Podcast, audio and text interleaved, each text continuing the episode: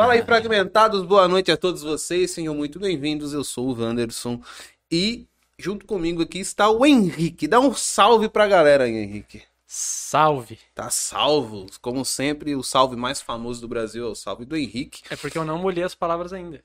Não molhou as palavras? Então molha as palavras aí. Lembrando, galera, que nós estamos com um convidado ilustre aqui. O cara é brabo. O cara é um monstro sagrado. Não é qualquer monstro, é sagrado. Estamos aqui recebendo Davi Vinícius hoje. Opa, boa noite. Noite Pastor boa. Wanderson, meu amigo. Muito Tá bom. prazer, cara. Melhor do que eu mereço. Obrigado, cara, por ter aceitado o convite aí pra estar com a gente. mano. Imagina, eu que agradeço. Pra mim é uma honra. Tá nervoso? privilégio. Um pouquinho, né? Eu tenho quase dois meses que eu não durmo direito. Ó, desliga esse negócio aí, desde pelo que amor de Deus. você. Desde que você. Não me pira nesse aí, não. Senão você vai ficar mais. Desliga, deixa que eu leio depois aqui, ó.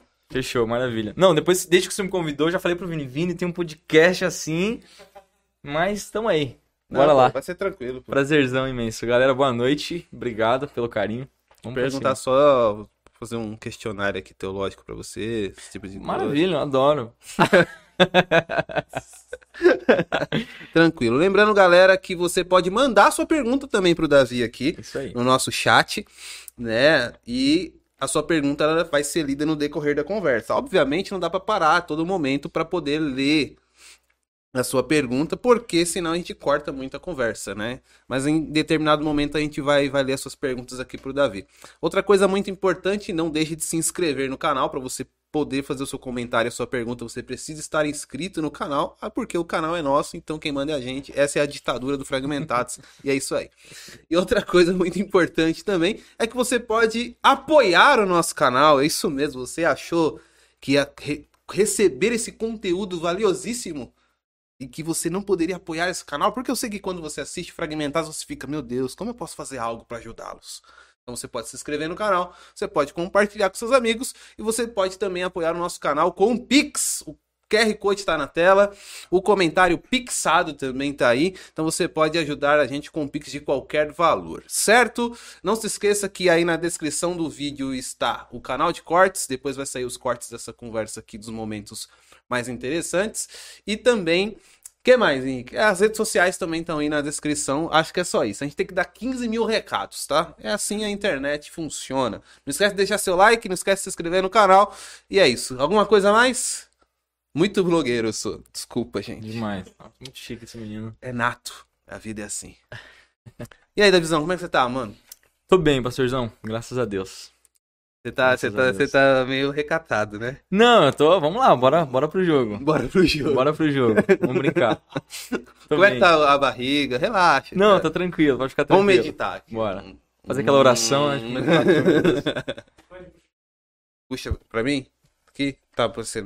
Eu sempre faço isso. Ou eu coloco a garrafa, ou eu coloco o microfone na frente da câmera. assim. É, eu acho que você tá um pouco nervoso, relaxa. É, Fica cara, tranquilo. muito nervoso porque eu nunca tive com uma estrela, assim, Ah, no- tá, no, no entendi. podcast. É, a presença de Jesus é real nesse lugar. A- Obrigado, a- Senhor, pela As pessoas que vêm aqui geralmente são mais tranquilas, assim, entendeu? Sim, Não é ah, tão... tá. Uhum.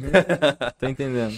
Cara, queria saber de você como que você é, começou a, a fé, a- na fé cristã, né? Se você já nasceu num lar cristão, se você teve um encontro com Cristo no decorrer da, da sua vida e sei que hoje você é, é cantor, nós nos conhecemos inclusive através disso, né?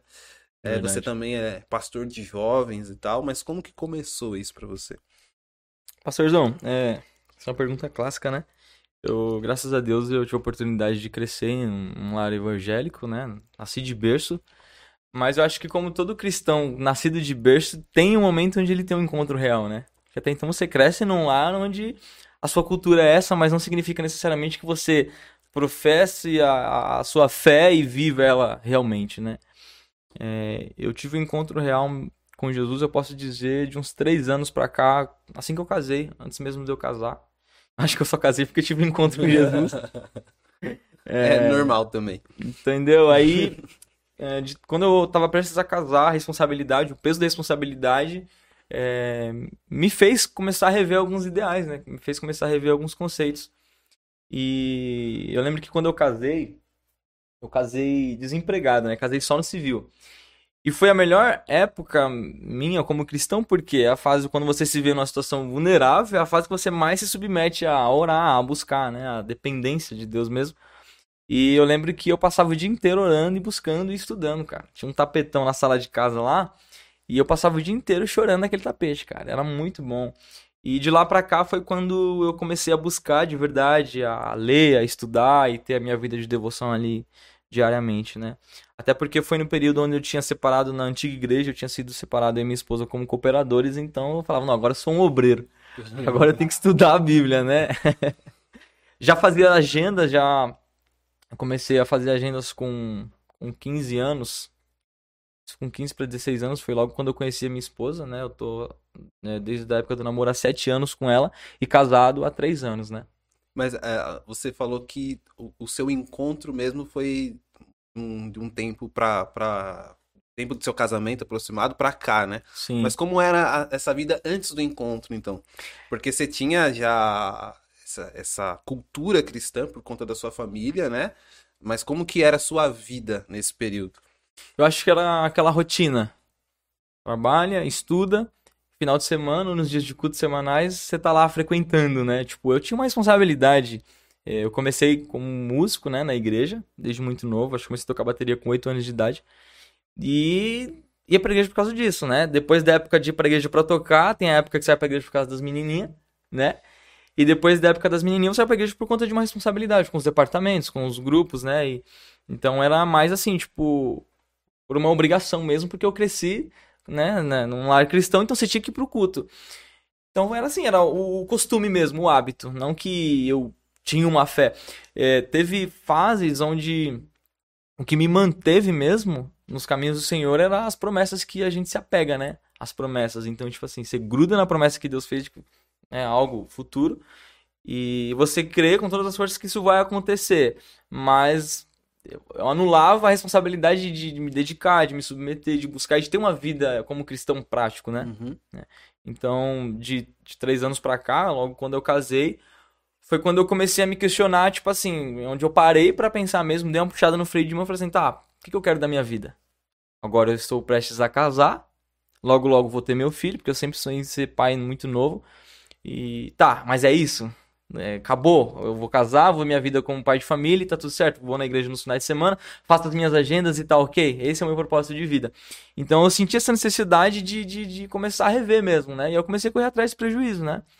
E aí é, eu fui desafiador, eu fui audacioso que eu falava pra Deus. Porque assim, para quem é acostumado a fazer agendas, eu, eu tive a oportunidade de gravar CD e quando eu saía, na época que eu fazia as minhas agendas é, cara, toda igreja que eu ia, eu recebia uma revelação, uma profecia diferente.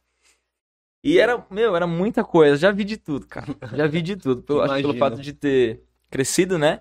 Eu já vi de tudo. E chegou uma hora que eu falei assim, Senhor, não quero mais ficar recebendo um revelamento. Profetado e revelamento. Profetado, não quero ficar recebendo um profetado. Né? Falei, eu quero. Eu, poxa, eu cresci, né, nesse ambiente de, de fé cristão. Meu, eu quero ter experiência de, de ter as minhas experiências né, pessoais com o Senhor. Eu quero ter oportunidade de, de ouvir o Senhor falar comigo. Né? Eu não quero ficar recebendo recado de pessoas. Eu quero que a minha fé seja uma fé verdadeira. Eu quero é, te ouvir, eu quero poder conversar, eu quero dialogar, eu quero que o Senhor me revele o que o Senhor tem para mostrar para mim.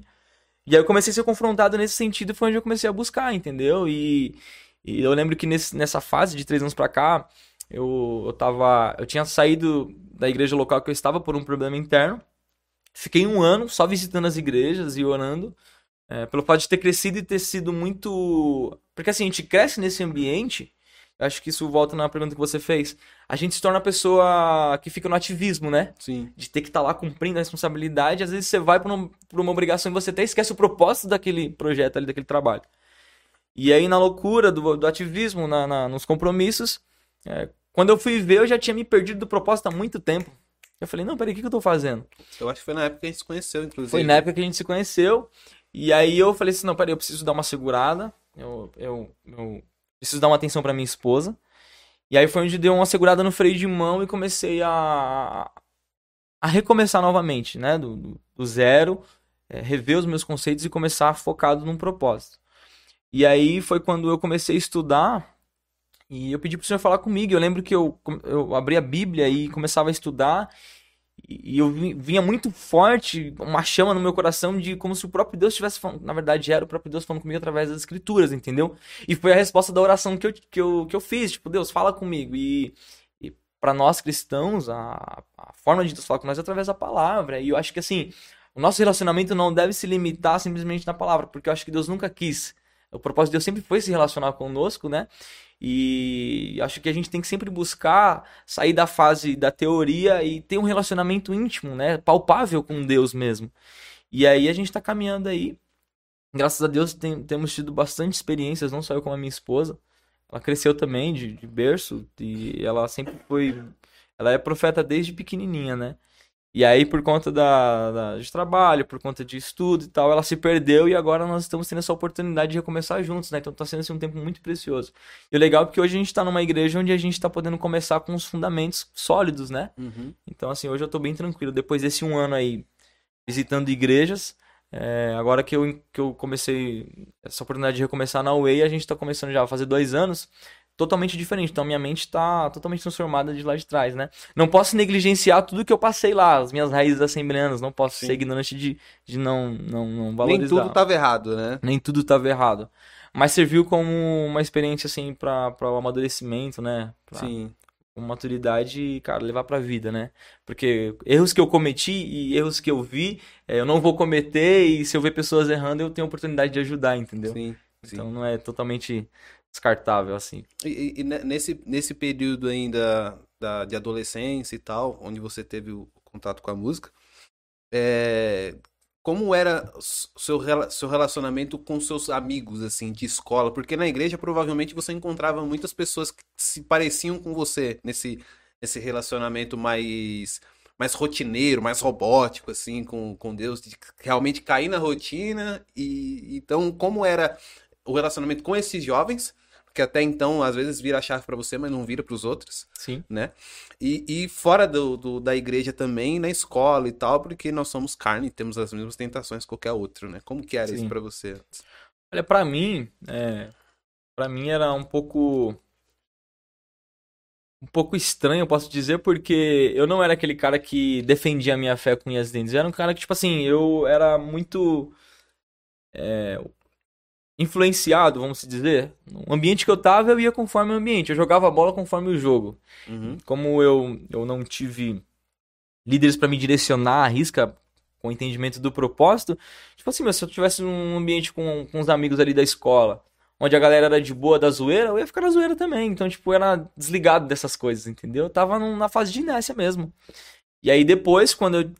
Acho que a gente tem a fase dos conflitos, que é a fase que a gente para pra pensar, que aí você começa a rever mesmo, sabe? Mas antes disso, era totalmente nem aí pra nada. Era só, só queria saber de tocar só. Era, o- era o que te motivava era tocar. Era o que motivava a tocar. Pô, eu já tive essa fase, cara. De eu tocava bateria também, né? Ah, diretamente do túnel do tempo. E eu lembro que se eu, se eu se eu tocasse eu tava bem, se eu não tocasse eu tava largado, né? Então era exatamente o O que tocar era o nosso propósito de vida, né? Exatamente isso. Então, e, e era, era interessante porque, tipo assim, é, te- teve um período da minha vida que eu dei uma ramelada na minha adolescência, e aí eu fiquei sem tocar, velho. E era pra mim, era como se tivesse tirado minha vida. Período sentado sem tocar, tá? Parecia Sim. que eu tinha perdido tudo na vida, assim. E, e tipo, aí até sem entender, porque eu acredito que você deve estar passando por, um- por uma fase agora de desconstrução, né? De muita coisa que você aprendeu lá atrás, você Uhum. veio carregando, e agora essa construção de uma coisa mais, mais coerente e tal, mais com o evangelho. E acho que é treta, né? Como que tem sido isso pra você que passou boa parte da sua vida aprendendo uma coisa e ter um choque com a realidade, assim, Sim. de entender, caramba, não era isso? Como é que tem sido isso pra você, velho? Não, é muito louco, né? Você se encontra numa situação onde você fala, meu, eu, per- eu perdi muito tempo, perdi muita coisa, né? Eu deixei de ver muita coisa por uma mentalidade pequena, né? Ignorante, né?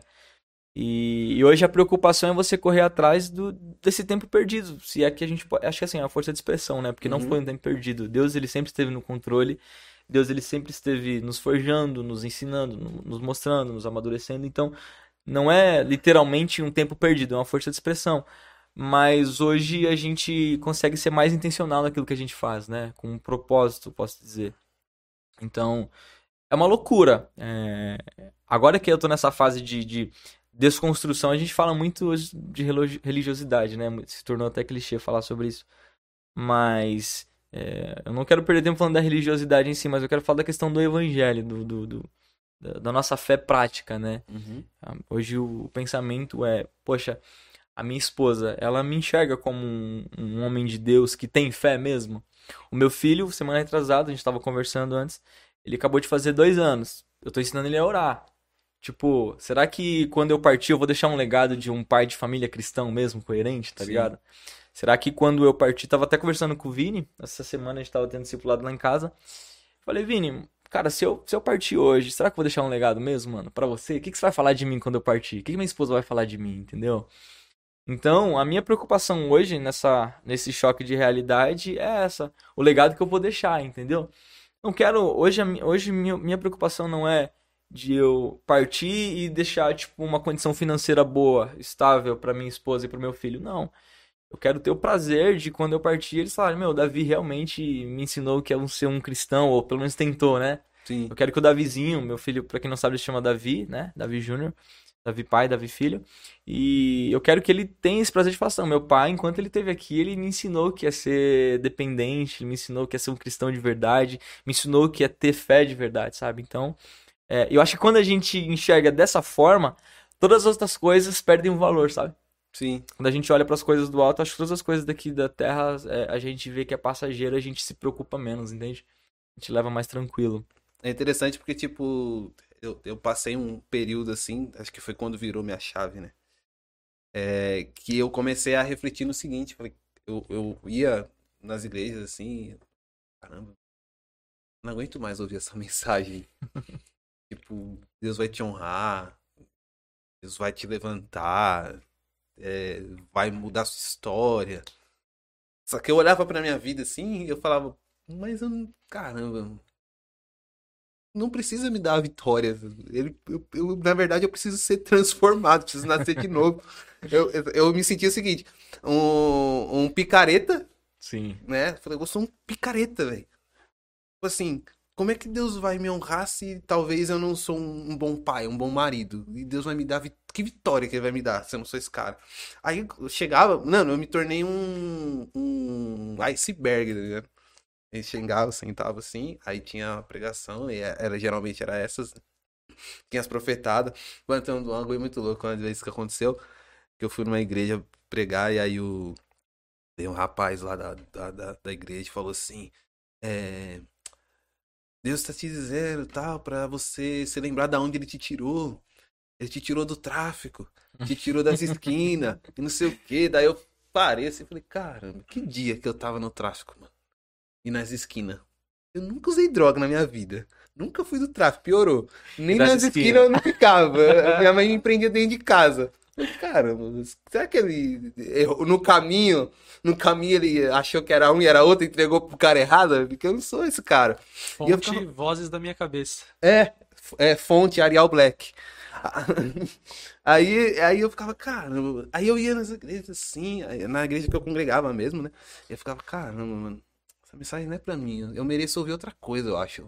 Que eu sou um picaretão. Eu sou... Parece até um, um martírio, né? Sim. Parece até que você quer se autoflagelar, assim, mas não é, porque você sente uma necessidade, talvez, de mudança, Sim. né? De transformação, né? E, e, o, que, o que mudou, assim, e nós vamos entrar no, no assunto de música, porque talvez refletiu isso até na, na, no seu ministério, né? Mas o que mudou, assim, nessa transição do, desse Davi que precisou parar e, come, e, e precisou pensar um pouco mais é, no que de fato Deus queria? O que, que mudou na parte prática disso? Para você? Acho que.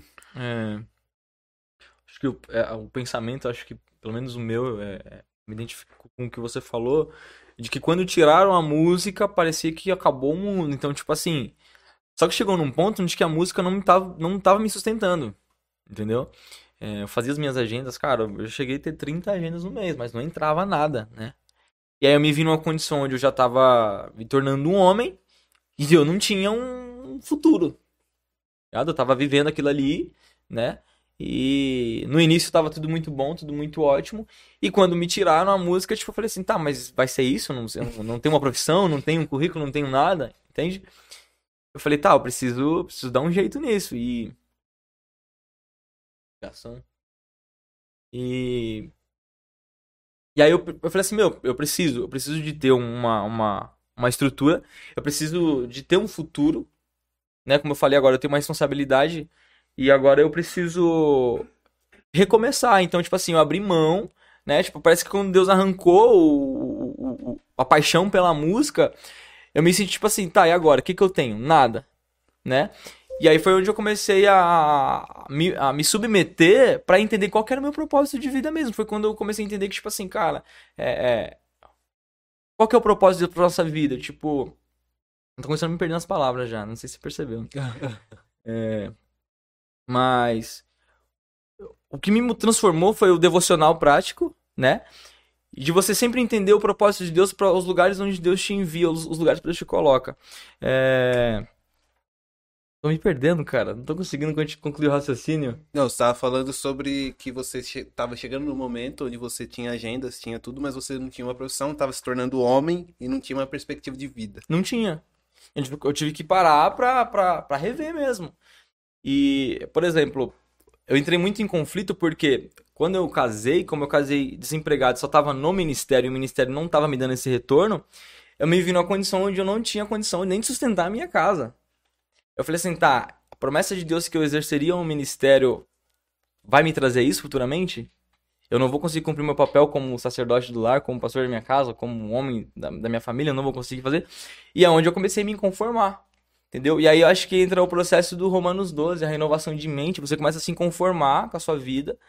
E porque eu também não aguentava mais viver essa, essa, essa, essa máscara de santidade, de religioso, porque eu tinha agendas todo dia, mas eu não tinha minha vida devocional, não orava mais, não me consagrava mais, não, não, não, não buscava mais. E falei assim, tá, é isso que eu não quero pra minha vida. Por quê? Quando você começa a sair, você começa a ver muita coisa. E você cria uma expectativa quando você fala assim, meu, quando eu tiver famoso, que eu tiver fazendo agenda, tiver oportunidade de gravar meu CD, você fala, quando eu chegar lá e tal, naquele status vai ser diferente. Só que quando eu cheguei nesse lugar que eu tinha essa expectativa, eu vi que não era nada disso. Uhum. E aí eu comecei a enxergar o lado negro da coisa, entendeu? Coisas que eu não, não, não queria ter visto, não queria ter presenciado. Eu falei, meu, eu não quero isso pra minha vida. Eu não posso viver isso, né? E aí foi onde eu comecei a, a rever mesmo. Comecei a buscar outros propósitos dentro da vontade de Deus. E eu entendi que eu precisava trabalhar, eu entendi que eu precisava cuidar da minha esposa, eu entendi que eu, que eu tinha todo um futuro pela frente ainda, né? E aí quando eu vi que eu tinha só mais 50 anos pela frente para poder correr, construir, construir os meus sonhos, né, os meus objetivos de vida, eu comecei a ficar preocupado, né? Comecei a ficar preocupado. Hoje, graças a Deus, tô conseguindo levar de uma forma mais tranquila, né? E estamos caminhando isso, aí. Isso te frustrou um pouquinho nesse. Frustrou, frustrou. E eu precisei parar. Hoje em dia eu não faço questão de cantar ou tocar. Eu entendo. Eu entendo, tipo assim, o, o meu olhar hoje é qual que é o propósito? Por que, que eu vou cantar? Eu vou cantar pra, pra, pra levar Jesus para as pessoas ou eu vou cantar para me parecer, entendeu? Uhum. É, por que, que eu vou tocar hoje? Hoje, para mim, é um desafio até fazer parte do grupo de louvor da nossa igreja. até converso com o Vini porque é muito puxado. Só que como eu estou vivendo hoje pelo propósito de Deus, não tem a ver com o que eu quero fazer ou deixar de fazer. Tem a ver com que as pessoas que me admiram, meu ministério. Tem a ver com as pessoas que gostam de ouvir o Davi quando o Davi está louvando, quando o Davi está ministrando. Tem a ver com as pessoas que admiram o Davi quando o Davi está tocando. Tem a ver com as pessoas que gostam de, de dividir o altar com o Davi. Tem a ver com as pessoas que estão ouvindo na igreja, que estão sendo ministradas. Então, tipo assim, cara, se os dois mandamentos é amar a Deus acima de todas as coisas, cara, Deus me deu esse privilégio de poder servir, cara através Sim. da música, através da ministração do louvor. Então eu sou privilegiado. E ele também me deu o privilégio de poder pastorear um grupo de jovens, ele me deu o privilégio de poder ministrar através do instrumento, me deu a oportunidade de, de, de trabalhar e exercer essas multifunções. Então, assim, é, não é um, um peso, não é um fardo. Sim. É um privilégio, cara. Então eu preciso viver isso mesmo, sabe? Quantas pessoas gostariam de, de viver isso, né? Quantas pessoas gostariam de ministrar? Quantas pessoas gostariam de vir num podcast hoje? Entendeu? De poder falar, de poder ministrar, de poder testemunhar. Então, para mim é um privilégio, cara. Mas, tipo, nesse período de, de frustração, assim, é... como você lidou com isso? Porque, para mim, ainda mais quando você passa um período onde você ouve muitas coisas, né? Ah, você falou há pouco sobre promessas e tal, aí você ouve profecias, profetadas, revelações, revelamentos, você ouve de tudo, né? Uhum. É uma salada, né? Sim. Mas você acaba crescendo ne- nesse ambiente, você acaba acreditando, né? Então é muito possível que dentro dessas, dessas saladas, muitas coisas foram ditas, não, é, você vai viajar no Brasil todo, com certeza foi dito Ah, de isso. fato. de Você fato. vai gravar CD. Eu gravei muito CD depois. que- Até já falaram isso pra mim que eu gravar CD. E eu gravei vários mesmo, aqueles regraváveis, sabe? Que você Uhum. coloca no computador. Eu gravei muito. Não deixou de gravar, né? Não deixei de gravar. Não sei se era esse. Não sei se era esse que as pessoas estavam falando, mas eu gravei um CD. Carlos Alberto de Nóbrega já tá de olho já. Ele tá ficando velho, né? Alguém tem que É, substituir tá esse. substituir ele, né? Nada melhor do que eu. E aí, e aí tipo assim, é, você vai acreditando em muitas coisas e quando as coisas não vão acontecendo no decorrer da, da vida, porque quem, quem tá acostumado a ter muitas agendas e tal, ele, ele chega no. E ele começa a ver outras pessoas que vivem disso. Né? E ele talvez se imagine também no- vivendo disso. E quando isso não acontece, frustra, Sim. né? E como foi pra você lidar com essa frustração? Não, simplesmente quis parar de, de exercer o ministério, né? Simples assim. Quando eu cheguei na UEI, eu falei, meu, só quero, eu só quero ter uma igreja pra me cultuar, eu quero ter uma igreja Só que tenha quero pastores. sentar aqui. É. Eu acho que isso é a fase de todo mundo que se frustra, né? Treta. E quando eu conversei com, com o pastor Lê, primeira vez que eu tive o gabinete com ele, ele falou assim, beleza, Davi, eu entendi, tipo, difícil, né, imagino. Mas, cara, passou, passou, serviu como experiência, como aprendizado, agora Deus tem algo novo pra você, um novo tempo, entendeu? E a gente não pode parar. Você nem começou ainda, tem muita coisa pra acontecer. E aí foi quando ele falou, e tem um grupo dos jovens pra você cuidar, que é a resposta de oração. Aí eu falei, meu, mas eu não queria. Mas não tem que querer, cara. Não tem que querer, entende? É, e e aí eu abracei a causa, eu- quando eu cheguei lá, na UEI só, só tinha eu de jovens, os jovens estavam tudo disperso. E eu ouvindo o Lê pregando, cara, eu, eu, eu chorava, pastorzão. Eu, eu ouvi o Lê pregando, eu queria gritar. Eu falava, meu Deus do céu, parecia que ele tava pregando só pra mim nos primeiros meses, né? E eu não conseguia ficar no meu lugar. Eu falava assim, meu... porque é um, um- nível de, de, de, mensagem totalmente diferente do que eu cresci ouvindo, né? Você tá com, com fome e sede, né? Fome e sede. Então, quando Você eu. entrou desnutrido. Nossa! Quando eu comecei a ouvir o nível de, de mensagem da, do pastor Tem Leandro. gente reclamando aqui de você. Não queria cuidar da gente, af. Quem falou? A Bianca Olalia Lanzoni. Bibiana. Tinha que ser. Bibiana, é. Bibiana. é, Bibiana é uma bênção. a Bibiana ela é uma ex-católica, cara. Reformada. Tá com a gente aí há uns sete meses. Eu sempre falo, né, com, com, com, maior respeito, com o maior carinho. A Bibiana é uma das pessoas que me, me motiva a continuar. Por quê? É, ela tem só sete meses que tá com a gente. O conhecimento que ela tem, assim, sobre a palavra, a fome e a sede que ela tem, tipo, me constrange. Pelo fato dela ter, ter só sete, oito meses com a gente, tá voando, e eu que cresci, tipo, não conheço um terço, sabe? Então, Uhum. meu, se você for perguntar sobre catolicismo pra ela, ela te dá um, um baile. O irmão dela tá fazendo seminário pra É ser sobre um padre, terço, né? com certeza ela conhece. Com- Exatamente. Qualquer Mano, hora o Carlos e- Alberto vai entrar por aquelas portas ali. Não vai, ele vai me ligar. E é muito legal. Tem a Maitê também, que eu falo também, que ela me motiva. A Maitê, ela tem três anos que se converteu ao cristianismo, veio do espiritismo. Então, assim, é, eu tô quase... A nossa igreja já tem uma cruz já no logo, né? Mas eu tô quase colocando lá no, no, no andar de terço, né? Rezar, Ave Maria. Mas essa galera me estimula muito. Eu preciso de ter o que servir eles, né? Eu preciso de ter é, alimento sólido pra dar pra eles, né? Como pastor de jovens. E, meu, não queria, né? Mas hoje não vivo sem, né? Não vivo sem. E a gente começou, o pastor ele me discipulou durante seis meses antes de começar a pastorear os jovens. Eu e a minha esposa, a gente começou a estudar. Aí eu criei o hábito de ler livros que eu não, não gostava de ler, assistia muita ministração, né? Que é mais fácil. E aí comecei a estudar, hoje sou apaixonado por livros. Começou E- pelo Subiremos, que é curtinho. Não, mas no início é, é importante esse gancho, porque é só um início- merchanzinho aí de leve. No início, é é muito bom que você falou, vale, vale ressaltar. Os jovens mais antigos lá do início que tava- que estão com a gente, eles vão lembrar. No início eu trabalhei muito o conteúdo do Subiremos Juntos. Sério? A gente tinha o grupo de jovens, geral, e a parte a gente tinha os jovens que eram mais dinâmicos, jovens que tinham uma desenvoltura legal. Eu trouxe eles pra perto pra me auxiliar na liderança. E eles eram uns infiltrados. Tipo assim, a gente A gente tinha um grupo todo e esses que eram os infiltrados, eles iam pelo. pelo eles se camuflavam entre os jovens e iam trazendo eles pra Os perto, né? secretos. É. ali. E o nome do grupo desses jovens era Purê, mano. Por conta do Purê? É, porque Caraca, você usou aquela dinâmica do saco de batatas e Aham, tal, né? A união, mas a unidade e o purê de batata. Então a gente tava trazendo essa identidade de unidade mesmo, né? Que da hora. E ficou, mano. E a galera tá aí com a gente até hoje, mano. Caraca, hoje. que A gente hora. pegava o purê, que era o grupo dos infiltrados, a gente ficava bolando estratégias de como trazer a galera. Por quê? É, tinha muitos, muitos pais lá, muito, muito, muitos pais lá da Way, que os filhos não queriam saber da igreja. Então, tipo assim, quando a gente assumiu os jovens, a ideia era pegar os que estavam perdidos lá, né? Os- As ovelhas da casa de Israel e trazer de volta, né? E aí a gente ficava bolando estratégias de, de tudo, meu, de tudo a gente já bolou. Tem uma das, das pastoras de jovens da Vi que ela tá com a gente hoje lá, que ela tava afastada. Ela congregou com o pastor Lê no início da Way, e aí depois desviou.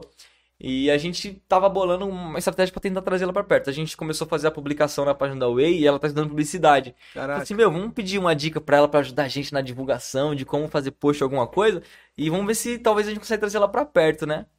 E aí não deu muito certo. No dia que ela foi na Way, é, ela, eu perguntei pra ela assim, viu, é, você tem marcou alguma coisa? Você vai sair? Você vai comer em algum lugar? Ela falou assim, ah, eu vou, vou comer lá em Arujá, no centro lá. Eu falei, tá bom, então a gente vai. Eu e minha esposa, a gente vai também. E aí ela, tipo assim, ela meio assim porque ela ia pra um bar, mano. Ela ia pra um bar, né? Ela gostava de beber e tal, gostava do rolê dela. E aí, tipo, ela falou assim, tá bom, tá, vamos lá. E aí a gente foi pra esse bar, só que, tipo assim, a gente não foi pra beber, embora, né, não que a gente não beba, né, Embora mas- gostasse que não foi. é, tipo, uma narga de vez em quando. Brincadeira. Nesse dia a gente tava tranquilo. Tava de boa, né? E tal. Hoje, eu vou ser pastor, hoje eu não vou. E aí a gente foi lá, a gente tomou um refrigerante, ficamos lá na comunhão com a galera.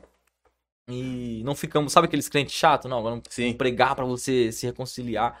Não, ficamos lá na comunhão, trocamos bastante ideia. O Vini tava nesse dia. E aí no final do, do rolê, a gente, antes da gente se despedir, eu falei, e aí, Vi? O que você tá esperando pra voltar, meu? Você sabe que Deus tem um propósito e tal. A gente tá aqui pra. Precisa de você, cara. E o que, que você precisa? Ela falou assim: ah, Davi, é, complicado porque eu gosto dos meus amigos, meus amigos não são cristãos e eu não quero deixar eles. Eu falei assim: mas quem falou que você precisa deixar eles?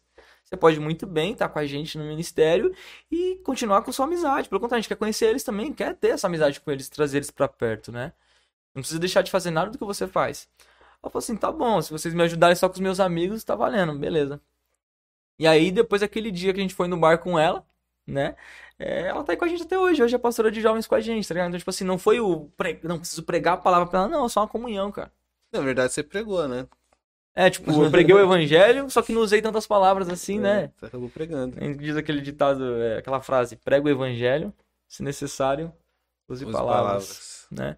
Então isso também tem sido uma chave, né, cara? Eu tenho procurado é, ser um cristão de atitude, de comportamento e não por falar, entendeu? Porque eu já fui na época que eu era um cliente safado também falava demais, agora eu tô falando menos, Você entendeu? Eu a reconheço, moleque. eu reconheço que eu sou um safado mesmo e que eu preciso de Jesus todos os dias, entendeu?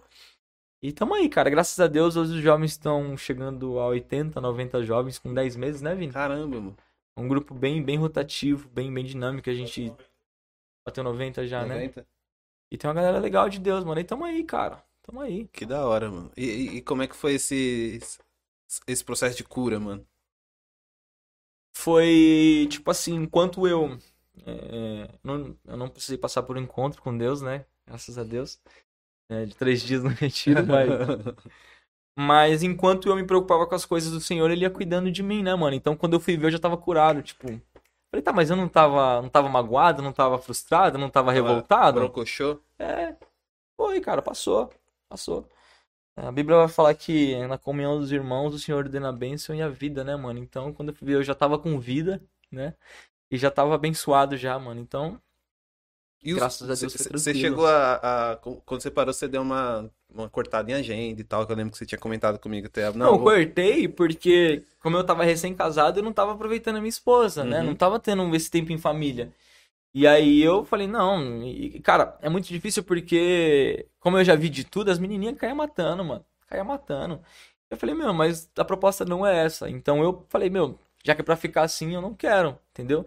Tipo, é, a- apesar de não estar sendo valorizado ministerialmente, eu também não quero ter que ser assediado, entendeu? Sim. É, tinha, tinha, por exemplo, tinha culto em igrejas que eu ia, a Thalita ela chegou a ver as meninas agarrando mesmo, mano. Tipo, tentando louco. virar o rosto, as meninas, tipo, Ô, beijavam, entendeu? Caraca. Negócio, isso porque eu não sou tudo isso, né? É, Imagina se fosse. verdade.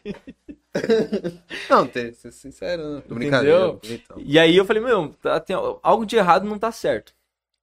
E aí onde eu comecei a cortar. Você tá, tá escondendo com a minha mão também, meu Deus. Não, Não, pode tudo bem, se quiser me dar mão, não tem É, problema, vamos não. fazer o podcast assim. Pronto, Comunhão. amém. Cara, pelo amor de. Deus, Senhor, abençoe esse menino em nome de Jesus. tá muito bem essa mão aparecendo. E eu, eu parei porque eu falei, não, se eu casei, eu preciso viver como casado agora, né? E aí eu fui entender. Cara, que loucura, né? Caramba, parece que você, tava, que você era o latino. Era mais ou menos isso. Um pouco mais. Só faltou. É, lembra... Ah, que você não é dessa época. Você, era o Latino é Vando. mancada. Lati- lembra do Vando? é mancada.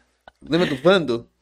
As- a- ele jogava rosa e as mulheres jogavam a calcinha delas no palco, velho. Misericórdia. Não, mas é tipo isso. E, e o mais louco disso tudo é que, tipo, é uma igreja, tá ligado? Mas foi esse, essa... Esse tipo assim... Como assim? É, que eu fiquei, louco. entendeu? E eu falei assim, não, tá, tá errado, tá errado. E aí onde eu precisei ver, eu precisei encontrar o erro e entender, tá, se, se o que eu achava que era o certo tá errado, o que que é o certo então? Aí foi onde eu comecei a buscar, fui tentar ver. E nesse um ano que eu fiquei visitando as igrejas, fiquei tentando achar uma igreja coerente, entendeu? Uma igreja de verdade.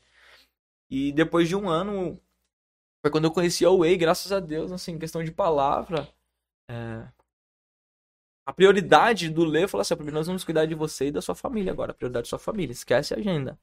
Não que você vá parar de fazer a agenda. e ele, porque... ele já te conhecia, já, do... ou não? Cara, eu não sei. Mas teve uma coisa que, que me, me, me tocou muito. Foi que na primeira vez que eu fui lá, ele, ele tava dirigindo o culto.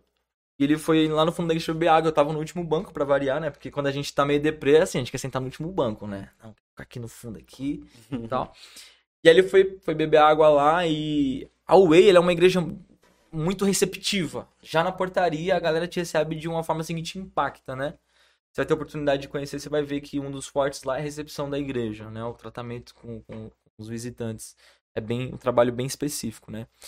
E o Lê, quando ele foi no, no bebedouro, ele, tipo, passou atrás de mim e na hora que ele voltou, ele veio me cumprimentar.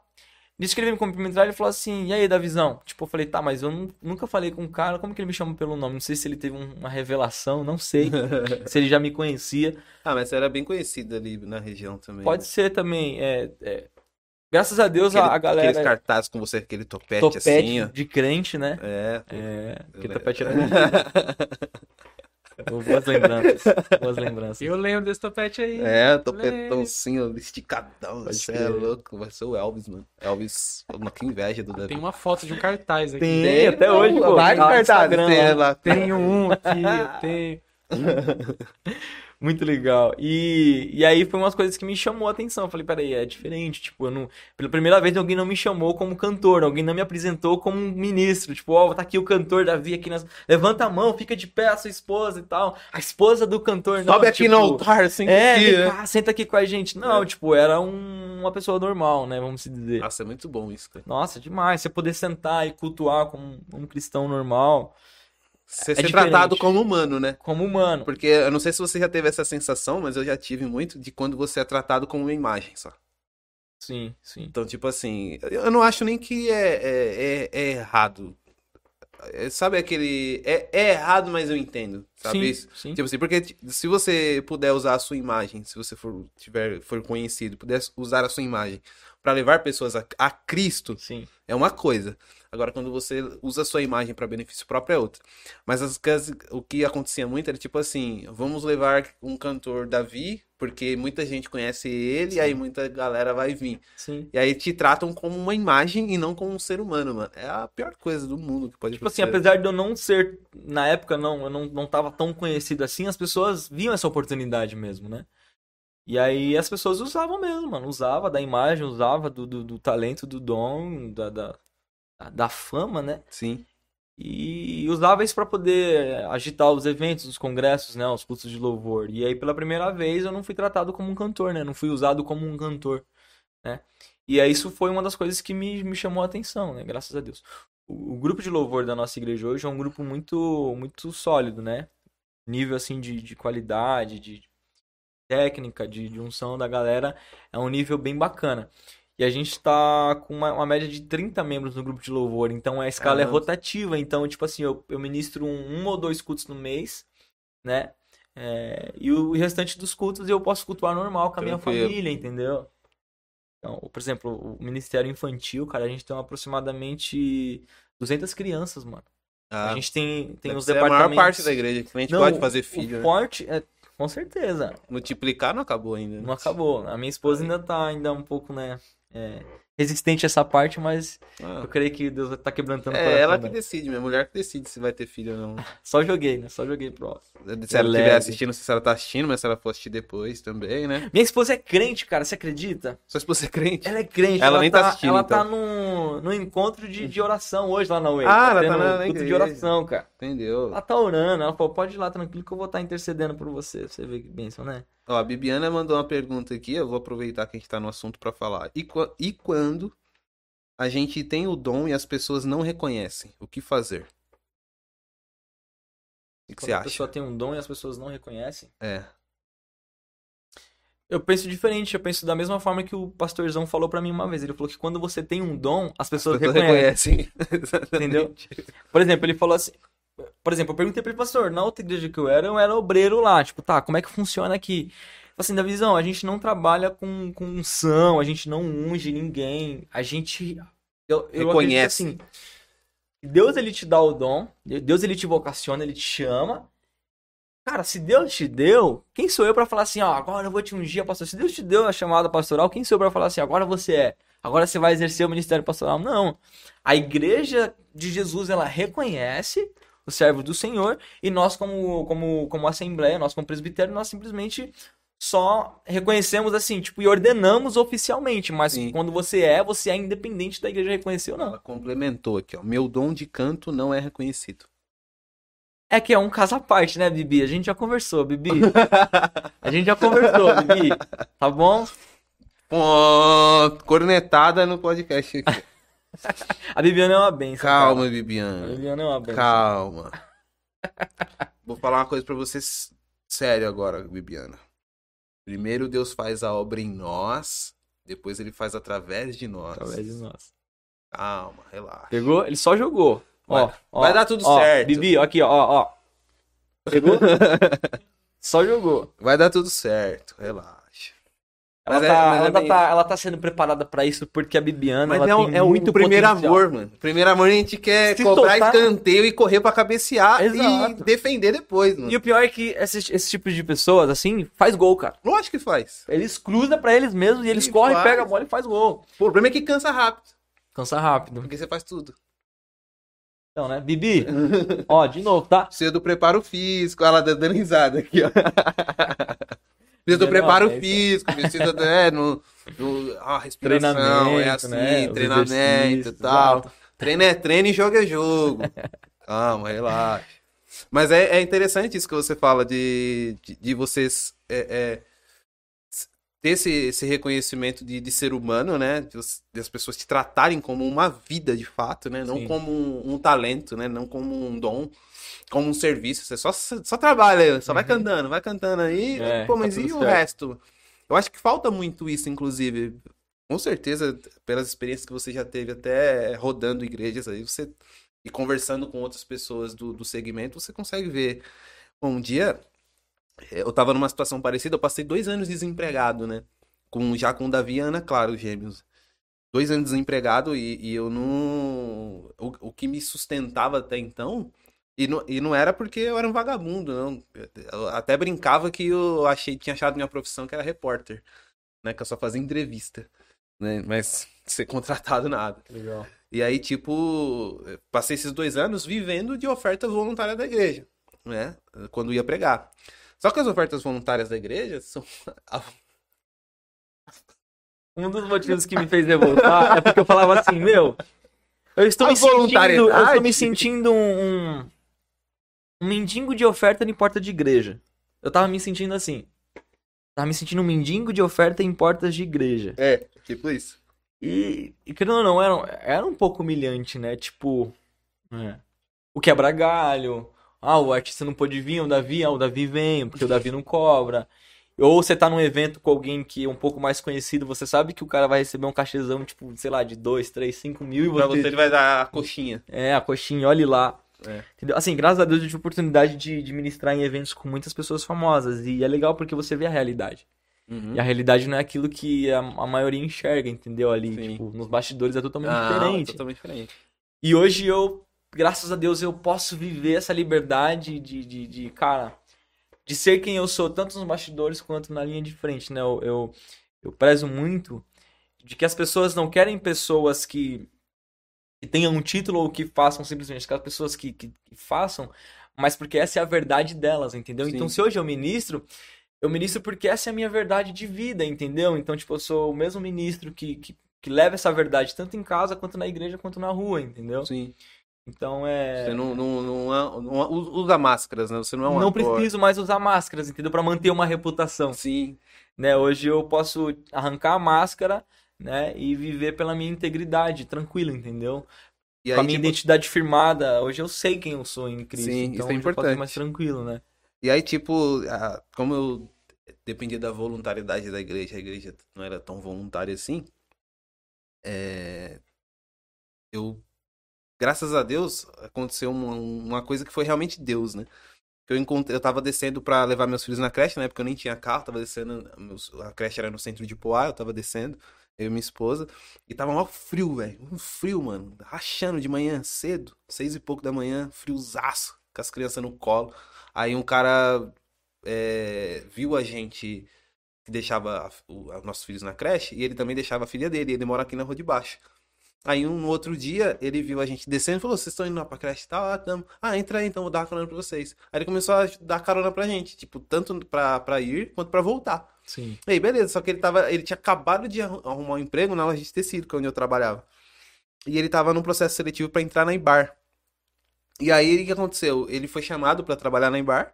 E aí ele falou: Eu indiquei você lá. O cara nem conhecia direito, mano. Só conhecia assim, de, de conversar na, na, na vinda e na ida da- do trajeto da creche. Aí eu indiquei você lá e tal, como você já tem experiência com venda não sei o que, que a gente tinha conversado um pouco, né, sobre isso. Indiquei você lá, daí no, no, ele saiu do, da loja e eu entrei no lugar dele. Aí eu comecei a trabalhar. Aí eu lembro que um dia eu tava na porta, e eu lembro que na primeira semana que eu comecei a trampar, eu tinha agenda todos os dias da semana, mano. Eu saía seis horas do trampo, corria pra casa pra tomar um banho e descer pra pegar o trem, pegar um ônibus, ou ir andando muitas vezes, ir andando. Essa medo questão de você fazer agenda de ônibus, eu tive duas experiências assim de, de condução pra nunca mais na minha vida. Não, conta. Conta porque é, é ah, gostoso. ah, meu Deus conta. Depois eu conto a minha pra você. Teve uma vez que eu fui fazer. Trouxe lenço, de- não? Não, graças a Deus eu tô curado. graças a Deus. Uma vez que eu fui de, de- Porque assim, você, você acaba. Você conhece uma galera legal, na, na- assim como eu tive a oportunidade de conhecer é um presente, né? Pessoas como você, assim, que o senhor nos apresenta. Mas é disso com essas pessoas que início tem aquela aparência tipo, ô, Davizão, ô, fulano e tal, É. vem cá, meu amigo. Mas na hora do vamos ver é, é o interesse, né? Não, vem, vem, meu, você tem dinheiro aí? Vem aqui de busão de condução, chegar aqui a gente vai te abençoar. Meu. o cara, tipo, teve a oportunidade. Cara, ele teve a audácia de contar o valor que ele recebeu de oferta assim do meu lado e não me re- repor o que eu gastei pra ir, tá ligado? Então, Caraca. tipo, já não tinha dinheiro pra ir, tirei do meu bolso pra ir pra voltar. Então, tipo assim, foi dessa vez pra nunca mais. A segunda vez, Ah, foi tranquilo. a segunda vez foi quando eu recebi o convite pra cantar numa igreja grande aí de São Paulo, numa sede famosa aí que todo mundo ama. Na Celso Garcia, né? A Celso Garcia, exato. Sei. E aí, cara, Ficou fácil agora descobrir qual é.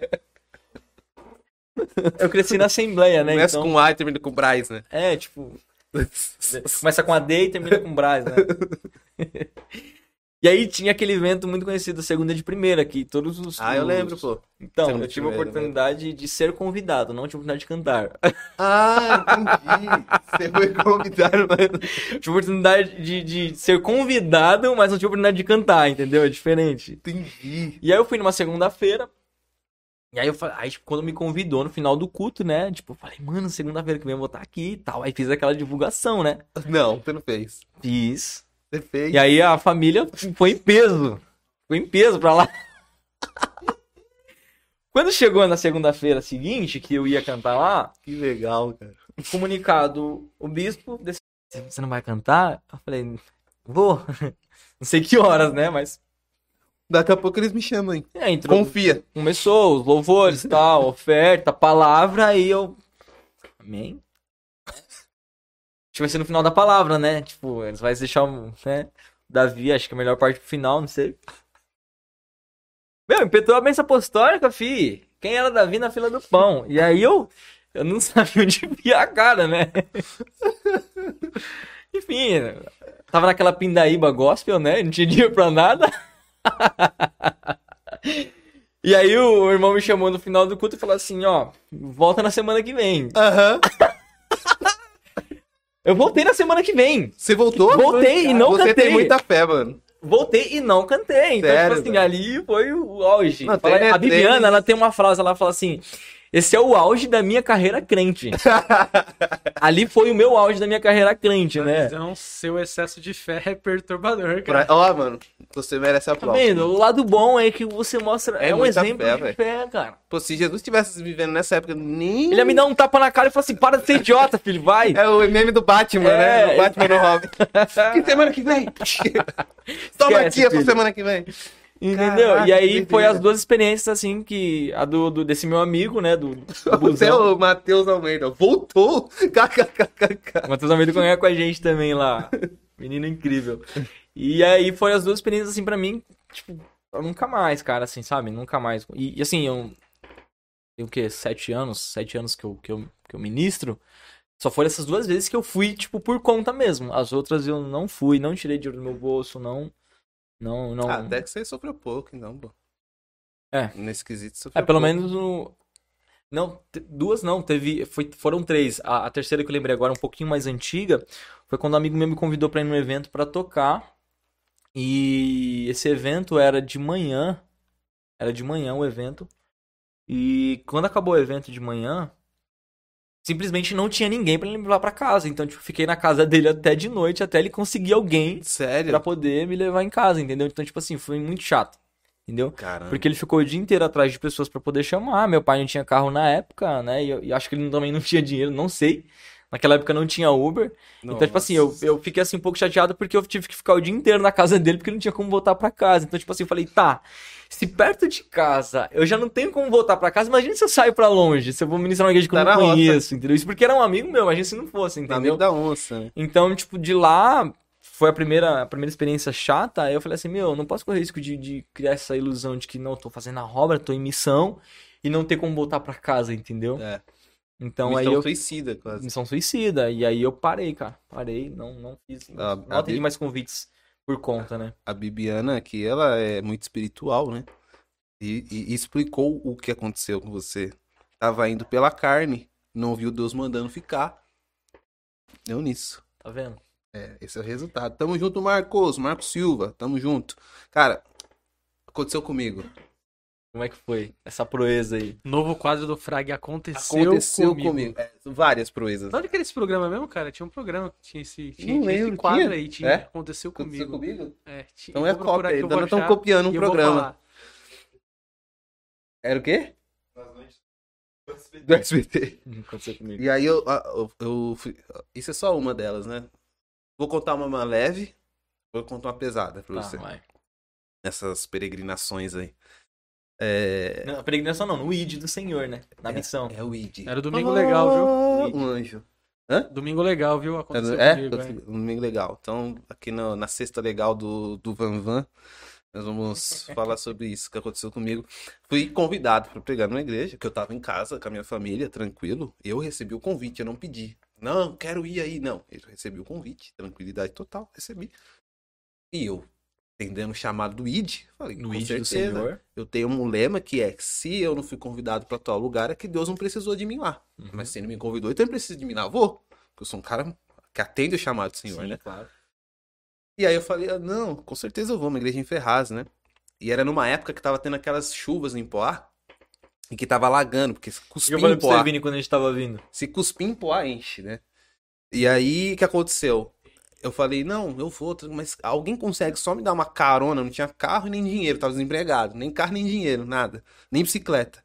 Alguém consegue dar uma carona só pra eu. É, pra me, me, me, levar até a igreja e depois me trazer? Pode me deixar até no centro, tipo, ah, mesmo, você nem me levar em casa. Ah, ó, pra ir, ninguém consegue te ajudar. Mas pra voltar, a gente arruma um irmão lá que te, te leva pelo menos até o centro. Ah, então tudo bem, não tem problema. Aí fui. Alguma coisa, né? Já ajuda pra caramba. Né? Aí eu fui, né? Fui a pé. Da minha casa até Ferraz. Fui beirando a linha ali perto do recanto. e era no dia que teve chuva e que encheu a cidade. É pra você que é um cara acostumado ali fazer uma caminhada, tipo, Não, boa. Tava né? fininho, tá, de boa, né? O problema é a lama que tava no caminho, né? Eu cheguei de lama até a cabeça. Eu cheguei, eu fui direto pro banheiro, fiquei 20 minutos no banheiro tentando tirar o excesso de lama que tava em mim. No terno. Eu só tinha um terno. E até hoje eu só tenho um que eu detesto social. E eu ia pregar, eu tinha que ir de social nas social, igrejas. É. E era um terno que eu comprei pra casar. Que senão eu nem teria. comprei pra casar. Eu só tinha o terno. Aí eu fui, limpei, preguei. A hora que eu que acabou. Sabe quando o ninja joga bomba de fumaça e some? Foi isso que aconteceu com os irmãos. Sumiram todo mundo. Aí eu voltei como? A pé. pé. No mesmo caminho que me sujou todo de barro. Aí eu voltei a pé, deixei a roupa já na lavanderia, entrei nu em casa já praticamente. E fulo da vida, dizendo, esses, eu não aguento mais essa vida, eu não prego nunca mais, desisto desse negócio. Só Voltou pegando um gancho. No caminho eu... do milagre, hein? No caminho eu, da lama eu, do milagre. Quando você me conheceu, usava... Quando você me conheceu, usava bota? Usava. Rick, quando você me conheceu, usava bota? Usava. Sim. E topete. E o topete. É, o topete era o charme. Eu, a, eu a, falava, o topete eu não peguei. Eu, fala, eu falava que eu usava bota porque a gente arrancava toco, cara. Se você tivesse ido pregar de uma roupa, né, tipo de, de quem arranca toco mesmo, talvez você teria se sujado menos. Então, tá vendo? É, eu devia ter ido com uma sete léguas, né? A bota que vai até o joelho, assim, né? Eu, com a roupa de motoboy que guarda-chuva. Deve ser essa aí. É. Agora, essa foi tranquila. Tranquila, eu fiquei fulo. Fiquei fulo. É. Não é normal, mas teve uma outra. Você falou dos amigos, né? É. Fui numa igreja. Essa vida de crente é boa, mas não é fácil, não. Fui numa outra que, que um amigo me chamou pra ir. Porque esse amigo tava fazendo uma campanha nessa igreja. E me chamou pra pregar nessa campanha. Olha esse o amigo da onça aí, ó. É. E sabe qual é o nome dele? Vandré. Olha, só que coincidência. O meu é Vanderson, o meu é Vanderson Vandré. O dele era Vandré. Wanderson Vandré. É, o meu é Wanderson Vandré. O dele é Vandré. Ele me chamou, eu fui. Bom grado, Guianás. Guianás. Guianás. Guianás. Coragem, muita, né? Mas ele me levou, me pegou na estação aqui, me levou, tal. Preguei. Boa, a igreja, nossa, pensa, né? Igreja maravilhada com a palavra, sobre que a igreja recebeu. Só que ele cometeu um erro. Bom, ele assumiu a, a, direção do culto novamente, depois que eu terminei de pregar. E falou: irmãos, trouxe aqui o, Anderson tal. Ele não cobrou nada da gente para pregar. Mas Deus colocou no meu coração de a gente tirar uma oferta para abençoar a vida dele. Sabe aquele desenho animado que parece que vem a nuvem negra e, e, e, o tempo fecha? Fecha. Eu tava sentado na primeira cadeira, não tava vendo ninguém atrás de mim, mas eu senti o, o clima fechasse. Pesou na hora. Pesou na hora. Aí eu só dei uma olhadinha rabo de olho assim pra ver um pouquinho, o pessoal tudo assim. Cara feio assim pro, pro, pro Vandé. Aí beleza, né? Aí ninguém ofertou nada. Ele passou pro pastor da igreja. Aí o pastor da igreja. Meus irmãos, abram vossas Bíblias em Mateus capítulo 10. Nossa, mano. Mano. De graça dai. De graça. Mano, esse é um dos textos mais mal interpretados que eu já vi na minha vida. Ministrei ele para os jovens esses dias lá na igreja. Lá. É? É o sentido certo. É, obrigado viu, por fazer esse serviço para o evangelho. Aí ele terminou, acabou o culto. Eu tava na porta da igreja esperando o Vandré pra ir embora, pelo amor de Jesus Cristo de Nazaré. Né, porque já tinha passado uma vergonha dessa. Aí vem o pastor. Então, irmãos, de graça dá, né? Graça a receber, de graça a dar, não sei o que, lá. Eu falei, não, pastor, é benção. Deus abençoe. Porque eu sou teólogo. Né? Isso eu falei, Deus abençoe, então, pastor. Não, porque daí ele começou a falar, eu falei, não, pastor, não tem problema. Só precisa ler o contexto do texto, só isso eu preciso, eu falei pra ele. Até agora, se eu quiser ler as concordâncias também de Lucas 10, eu comecei a dar uma parte de referência bíblica. Minha memória sempre foi boa pra essas coisas. Se eu quiser ir lá em 1 Coríntios 9, 14, se você quiser ir lá em Gálatas 6, 6, você vai lá, dá uma passada assim, como quem não quer nada, sabe? Só tiver de Mano, bobeira. ele ficou irado, velho. Irado, na porta da igreja. Tava a esposa dele do lado. Gálatas 6, 6, né? Ele ficou irado, velho. Por quê? Porque esses vagabundos vêm aqui na igreja e quer viver das custas da igreja. Vai arrumar um emprego, seu vagabundo. Vem aqui, pega a mensagem copiada de. de fica internet. assistindo, é. De copiada YouTube. de internet, de YouTube, pega a mensagem copiada e acha que é pegador, que não sei o que, lá, lá. Você é um vagabundo, rapaz. Ô, fulano, pega umas moedinhas lá. Sério, mano. Pegou umas moedas, aí ele jogou assim em cima de mim assim, ó. Tô aí sua ofertinha. Aí a, a, a esposa dele, calma, amor, isso aqui, que calma, o que? Esses vagabundos que vem aqui, não sei o que. Aí eu catei assim, olhei pra cara dele. E nisso, o Vandré, onde tava o Vandré, que, que ele que me chamou? Oxi. Dentro do carro. No carro dele. Dentro do carro dele, esperando pra ir embora, enquanto eu tava sendo esculachado lá. Aí eu catei, mano, falei, ô, Deus abençoe então. Virei as costas ainda, mano, um sangue frio, velho. Eu sou muito tranquilo, mano. Sou muito equilibrado, mano. Pra me tirar do sério, tem que fazer muito. Só uma pessoa tem o dom de fazer isso. Minha esposa. Ah, elas têm o dom, velho. É, só tem ela, dom. ela aparece, nasceu de fábrica. Isso aí é esse dom. skill que a mulher ganha quando casa, isso aí. É, mano, só ela, mas é difícil também até com ela, mano, que eu sou muito, muito tranquilo, assim, virei as costas e entrei. Ela mesmo falou, se eu tivesse lá, eu ia dar um tapa na orelha dele. Sim. Eu entrei e tal, mas eu vim esse dia, velho. Eu vim esse dia dizendo, eu nunca mais prego na minha vida. Entrei em casa, primeira coisa, e aí, como é que foi? Nunca mais eu prego na minha vida. Por quê? Nunca mais prego na minha vida. Só- tinha essa frase. "Nu- Nunca mais eu saio de casa, os caras me chamam pra pregar. Nunca mais eu faço isso na minha vida. Mas o que aconteceu? Aí expliquei. Ela, não, você não pode parar por causa disso. Se eu tivesse lá, ia meter A a, igreja mão era na cara dele. mesmo? Guanais. Guanais. Guanais. Você recebeu quantas moedinhas? Você chegou a contar? Não. Não? Tem uma vez que eu recebi um convite pra cantar no culto de missão. Uma igreja lá em Taboão da Serra. Cara, no final da oferta, no final do culto, eu recebi uma oferta de 22 reais, tudo em nota de 2.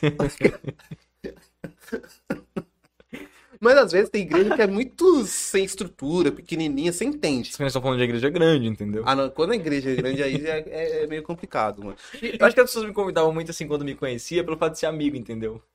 Hum. Quando a igreja me convidava mais de três vezes, eu já não ia mais, porque a pessoa confundia, entendeu? Tipo, já não era mais o cantor ou o ministro, o artista. Era parceiro. Eu era né? parceiro, então eu tinha É. fazer sociedade já Mas aí você- come parceria, você paga as contas com parceria, você vai na IDP e fala, ô. IDP, né? É brother. você- seu cara tá aí lá todo mês, né? Você é parceiro já, alivia essa, né? E aí eu parava de ir, tipo, na, ter... na segunda eu já ficava esperto, na terceira eu já falava, não dá, não tem compromisso. Mano, Aí você tinha dificuldade de dizer não, mano? tinha.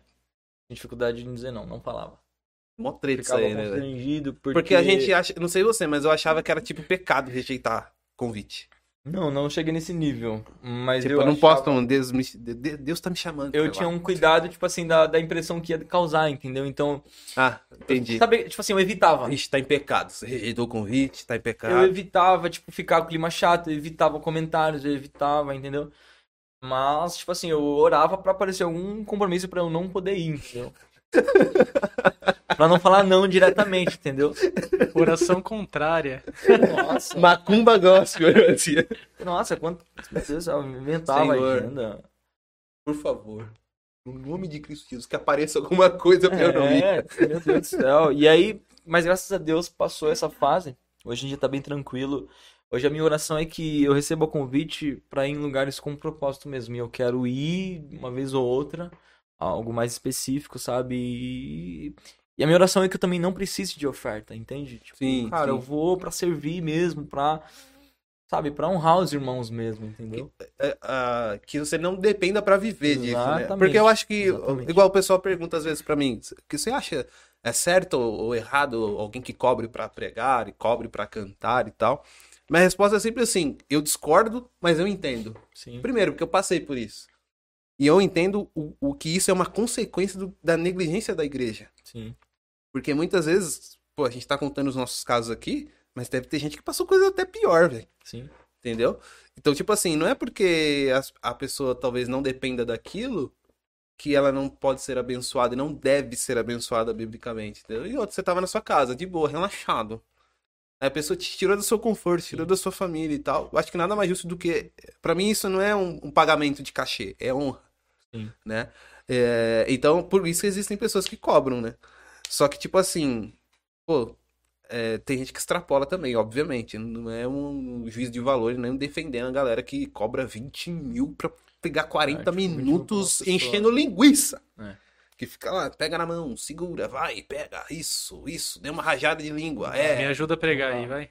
É, me ajuda a pregar, me ajuda a pregar. Olha pro seu irmão do lado, aponta o dedo. Mano, isso não é pregação. Quando não faz o cenário todo do teatro, né? Faz a ilustração, né? É, vem cá, mano. vem cá, você, você.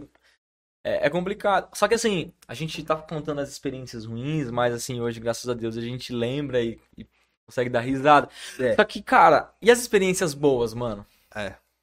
Já aconteceu com você? Nossa, eu já tive oportunidade.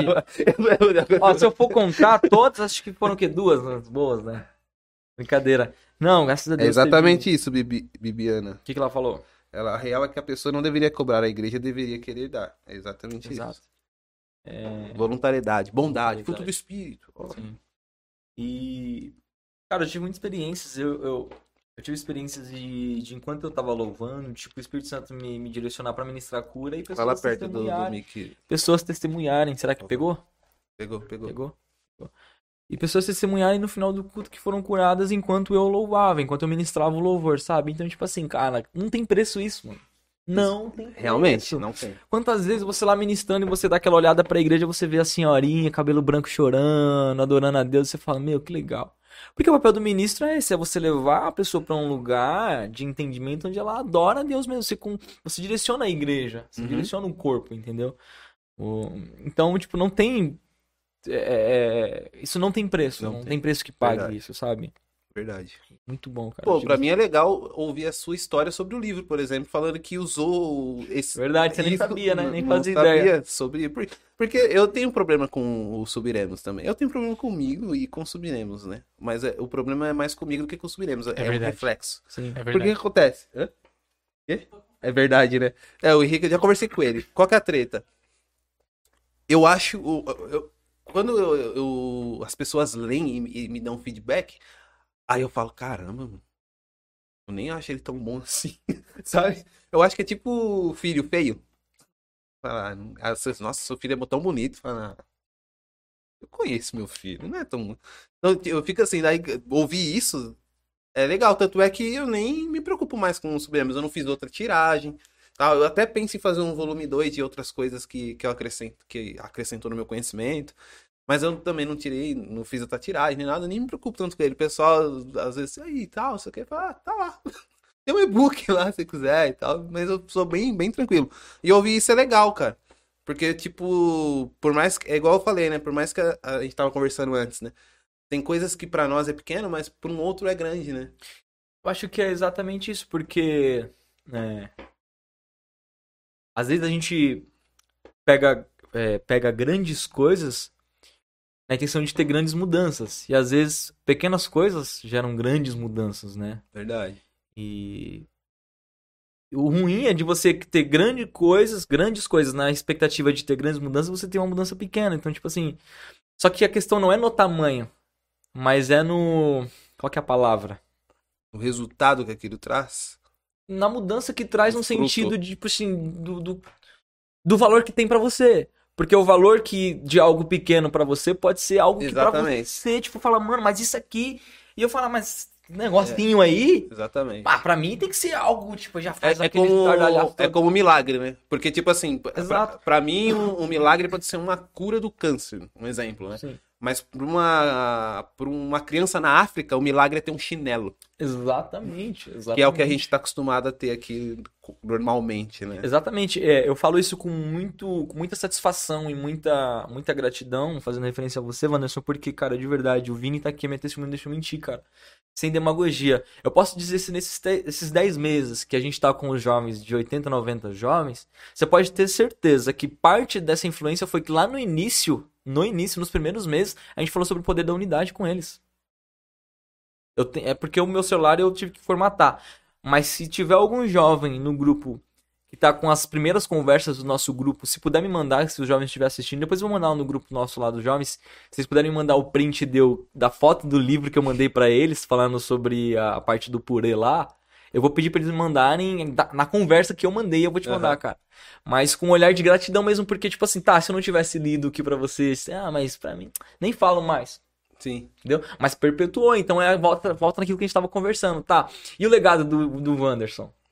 Sim. Entende? Aham. Não sei como que foi o processo pra escrever o livro, não sei o que passou na mente em, em si, né? Não sei se você conseguiu colocar em palavras, não sei se você conseguiu colocar em letras o que você quis passar no livro, mas cara, saiba que serviu muito e vai servir pra muitas pessoas. Você pode ter certeza que onde eu for eu vou levar essa essência, essa base, esse fundamento da- do poder da unidade, mano. Você pode ter certeza disso. E, meu, glória a Deus, mano. Glória a Deus pela sua vida, glória a Deus pelo seu trabalho. Não, é legal, cara. Legal. bom. É legal porque, tipo assim, serve até para as pessoas que estão que, que nos ouvindo. Porque às vezes é essa ideia que a gente tem. O que eu tenho é pouco, Sim. né? E às vezes, por a gente pensar que nós temos pouco, nós não entregamos esse pouco. Mas se a gente olhar biblicamente, tinha um menino que só tinha os pães e os peixes lá. E era pouco. Só que foi colocado na mão certa, né? Exato. Isso é muito louco. Isso é muito louco. É muito louco.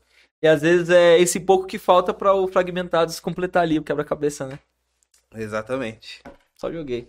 Só joguei. Só joguei. Só joguei. Você, você tá jogador, cara, hein, pai? Não, agora eu tô mais à vontade. Agora, Agora agora eu tô tranquilo, mano. Já passou quanto tempo já? Não sei. Uma hora e vinte e quatro já? Aí, ó. Não, pra gente conversar mais uma hora e 24 de boa, mano. Tranquilo, só não bate meu recorde, por favor. Quatro horas, né? Quase Quatro cinco, horas e acho que deu 52. quatro horas e cinquenta. Vamos bater cinco horas hoje. Brincadeira, brincadeira. Eu desafio. Sua esposa vai é um expulsar de casa. desafio. Chega Não, lá, tá tá, tranquila. as malas já tá lá Hoje fora. ela, já. ela entende que eu tô fazendo vídeo. ela entende que eu tô fazendo vídeo. Cara, muito bom, tô muito feliz, mano. Muito feliz. Top demais, cara. Ó, o Ne- ó, o cara, o Neymar que se cuide perto do Davi. A Rafaela. Ó, já recebi algumas fotos aqui já, ó. A galera acompanhando. Galera, posta lá, posta lá no, no Instagram, marca a gente lá que a gente reposta vocês, ajuda a gente, dá uma moral pra nós também, Bom. né? Tô precisando dar uma moral de vocês, né? Que vocês são da Way Church. Way House Church. Way House Church. Então, ajuda nós aí, galera da Way House Church. Cara, e, e a, a gente falou um pouco de, de, de ministério, né? Mas a gente, como cristão, sabe que o nosso prim- primeiro ministério é a família, né? É, O que, que mudou pra você a paternidade, cara? Davizinho aí, completou Ah, dois mano, anos. Mudou tudo, mudou tudo. É, eu com já- um pai fresco aqui também, que é o Henrique. Isso aí. Mano, é legal porque você consegue. Você consegue enxergar o cuidado de Deus conosco quando você vê o seu cuidado com seu filho, entendeu? Você consegue ter 1% do cuidado de Deus conosco. Quantas vezes eu, eu chorando fazendo meu filho dormir, tipo, as preocupações do dia a dia, e você vai fazer o seu filho dormir, o cara tá chorando porque ele quer descansar, né? E aí, na hora dele dormir, você faz ele dormir ali alguns minutos. Você, você, tá no seu, você tá no colo lá, suçando seu filho, e o menino dorme e fica aquele silêncio. Quantas vezes depois que meu filho dormiu, eu chorei que nem criança, cara? Porque quando a gente chora, quando a gente quer, quer descansar, quando a gente tá com fome, quando a gente quer alguma coisa, tudo que a gente precisa é do nosso pai. Quando nós estamos no colo desse pai, cara, a gente para de chorar. Entende? E quantas vezes isso é simples, talvez clichê, Sim. mas quantas vezes isso foi resposta de Deus pra minha vida? Tipo assim, Davi, não, por que você tá se preocupando, cara? Olha pro seu filho. Tá vendo? É a mesma forma que você cuida do seu filho, que você se importa com ele, é a forma que eu cuido de você. Então foi resposta pra mim que eu, tipo. Entendi, Jesus. É isso. Então, tipo, meu, você é muito ministrado, você aprende mais, a sua mente muda assim de uma hora pra outra. Eu falo que quando você é solteiro, você tem uma, uma, uma mentalidade. Quando você começa a namorar, sua mentalidade muda. Quando você fica noivo, sua mentalidade muda de novo. Quando você casa, muda de novo. Mas quando você tem filho, você se torna um pai, uma mãe, muda assim radicalmente, cara. E a responsabilidade aumenta. né? Aumenta, Mais porém, ainda, não- né? você não, não, não sente. Aumenta, mas, tipo assim, por exemplo, você fica preocupado de deixar as coisas faltar. Quando você tá, sei lá, você tá, você ainda não tem um filho, você tem as responsabilidades de, de, de, de- de casal ali. Beleza, você fala, pô, agora vai aumentar as responsabilidades, a finança, a finança vai ficar mais apertada e tal. Será que vai conseguir? Meu, se você colocar na ponta do lápis tudo que você gasta com o seu filho, você vai olhar pra você antes de ter seu filho quando você tá casado ali, tá falando, meu, mas eu não tinha de onde tirar esse dinheiro, mas tem, e não falta, então, tipo, é uma, uma, uma matemática que não, Não fecha a não conta. fecha a conta, entende? É, é, eu tive a oportunidade, uma época que os meus sogros ficaram desempregados, eles moraram com a gente um ano. E nesse um ano, recebendo um salário mínimo, tipo, meu, dava conta de tudo e acho que sobrava dinheiro. Depois que meus sogros saíram de casa, começou a faltar dinheiro. Eu falei, era melhor que eu tava aqui. Entendeu? Agora, Volta, como, volta, como que aconteceu, eu não sei. Não sei. Mas é, o pouco ele se torna muito nas mãos de Deus, igual você falou, né? E, e a minha mente mudou quando eu tive meu filho. Hoje ele e a minha esposa são a minha razão de vida, né? E como eu aprendo com eles, cara? Como eu aprendo com eles? Meu filho, ele tá com dois anos agora e cada dia um aprendizado novo e aí eu fico besta, cara. Fico besta. É, eles, ele, enquanto eu estiver ensinando ele, ele sempre vai aprender. E aí eu me coloco no lugar de filho também. Cara, enquanto eu estiver olhando pra Jesus, eu vou aprender tudo que ele tem pra me ensinar todos os dias. Então eu, a minha vida tem, tem se resumido nisso, entendeu? Viver a cada dia intensamente submisso a, a, a essa paternidade de Deus mesmo. E, Sim. cara, acho que aí a gente começa a viver de verdade a plenitude de Deus, sabe? Começa a viver a plenitude de Deus, você vive mais tranquilo, você vive mais leve. Porque todos nós temos o período das crises, né? Porra. Quem olha eu com esse cabelão aqui não imagina que eu tive uma crise e cortei careca. Porque achava Caraca. que dependia do topete pra, pra ser bonito, entendeu? Entendeu? Ou melhor, pra ficar bonito, porque eu sou bonito, né? Não- Pô, mas é melhor assim do que com o topete, velho. Sério mesmo? Eu acho, mano. Esses dias eu tava, tava ameaçando a galera de cortar o cabelo, a galera faltou morrer do coração, né, Vini? O que, que você acha? Sansão, perde as forças, Sansão. É, então, eu tô que nem Sansão. E, e, e é muito legal, mas é, é passado, né, mano? Tipo, foi uma fase difícil. Mas hoje eu tô com esse cabelão aqui porque já tive umas crises doidas já, mano. Vontade de querer morrer, que... Sério, cara? Oxi, Você passou por isso? A gente sempre passa, Mas você né? é crente, cara. O crente não passa por essas coisas. É, não passa, né? Não sei qual crente, né, mas... As pessoas não dizem isso. Como um crente vai passar por isso? Exato, Você- mas... Você passou isso aí, mas é, na adolescência ou já na fase adulta? Na adolescência. Na É? adolescência, na- nas, nas crises de identidade, nas crises existenciais, nas ansiedades, nas preocupações. E, e, e também recém-casado também, porque você se encontra num, num- num lugar de vulnerabilidade que você, você fala, meu, e agora? Tô perdido, né? Uhum. Porque a depressão é o quê? É o excesso de passado com excesso de futuro e você fica desesperado no seu presente e fala, tá, e agora? Né? Então eu me vi nessa condição. Ainda mais numa, numa condição onde você não consegue dar sustento pra sua família. Aí Você sente o um cara. inútil, né? Aí quebra o cara. Acho que o pior sentimento Quando do eu homem é a Lê, inutilidade. Quando eu né? fui conversar com o pastor Lê, nosso pastorzão, eu falei, pastorzão, eu não. Meu filho tava indo pra três meses de casado, pra você ter noção de como tava a mente do cara. Eu tava indo pra três meses que meu filho tinha nascido, eu não tinha comprado um macacão pra ele, velho. Eu já tava no Uber, né? Porque acho que é a, a porta de escape pra todo pai de família é o Uber, né? O que resta. E era só pra pagar o carro, então não sobrava dinheiro. Aí minha esposa teve que trabalhar pra complementar a renda, né? As agendas já tava revoltado, né? Eu Falei, "Mas melhor ficar em casa, porque pelo menos eu posso trabalhar no Uber e. Enfim. Pagar o carro, pelo Vini, Eu menos. falei pro Vini, Vini, quando a gente tava vindo, eu falei assim, cara, já rodei muito isso aqui fazendo Uber, mano. Eu falei, já rodei isso aqui tudo fazendo Uber, cara. Então você vai. Aí você. É legal porque você olha pra trás e você vê que, cara, como Jesus é maravilhoso, mano. Como Jesus é maravilhoso, como que ele cuida, como que ele deixa É interessante é que quando a minha esposa descobriu que estava grávida, na igreja do Henrique, no congresso dos jovens, Deus usou os pastores para falar que Deus estava curando a minha esposa, o útero dela. E logo em seguida a minha esposa descobriu que estava grávida. Caramba. Olha só que, que veio agora. Lembra, Henrique, desse dia? Foi no, foi no Aviva-nos. Aviva-nos, pode crer. Avivou mesmo, né? Avivou. E trouxe a outra Deus, e vida, trouxe, trouxe. Acabei de mostrar o cartaz pra ele aqui. Do topete? Mano, e é legal, porque às vezes a gente se preocupa muito com o que vai acontecer na frente, né? No nosso futuro aí. Mas a gente se esquece, cara, é, olha pra trás, vê tudo que Jesus fez. Quantas noites você ficou preocupado sem saber como que ia fazer e ele no outro dia enviou o recurso, ele, meu, ele trouxe, ele fez, ele aconteceu. E, aí- e a gente se preocupa de bobeira, mano. É. Não tem necessidade. Se lá atrás Deus É, é cuidou. a humanidade gritando, né? Não tem jeito. É, e isso, tipo, mostra como que Deus é maravilhoso, é legal, porque tudo aponta pra ele, né, mano? Sim. E como você saiu dessa fase aí de depressiva, de querer tirar sua própria vida? Cara, quando eu parei de tentar fazer as coisas do meu jeito. Porque tudo que eu tentava fazer do meu jeito, eu não, não, não, não conseguia chegar a lugar nenhum.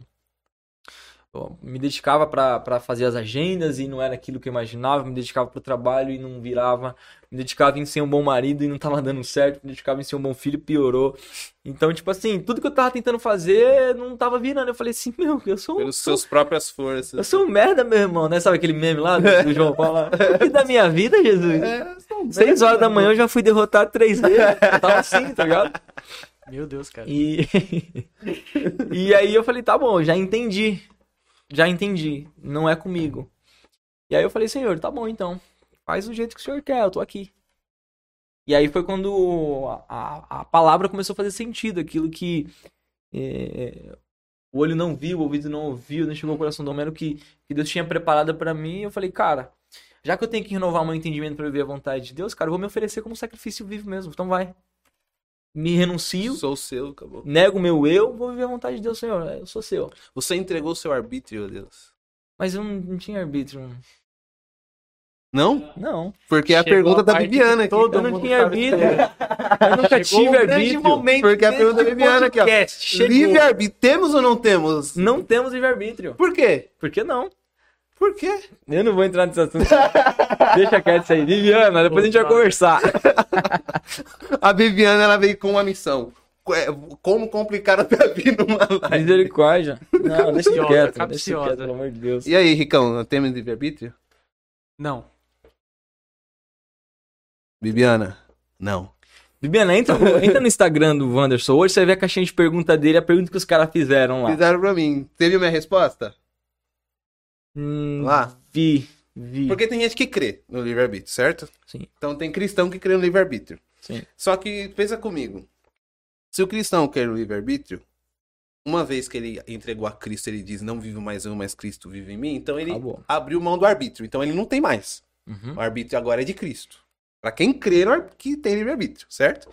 Quem não crê, então não tem mesmo.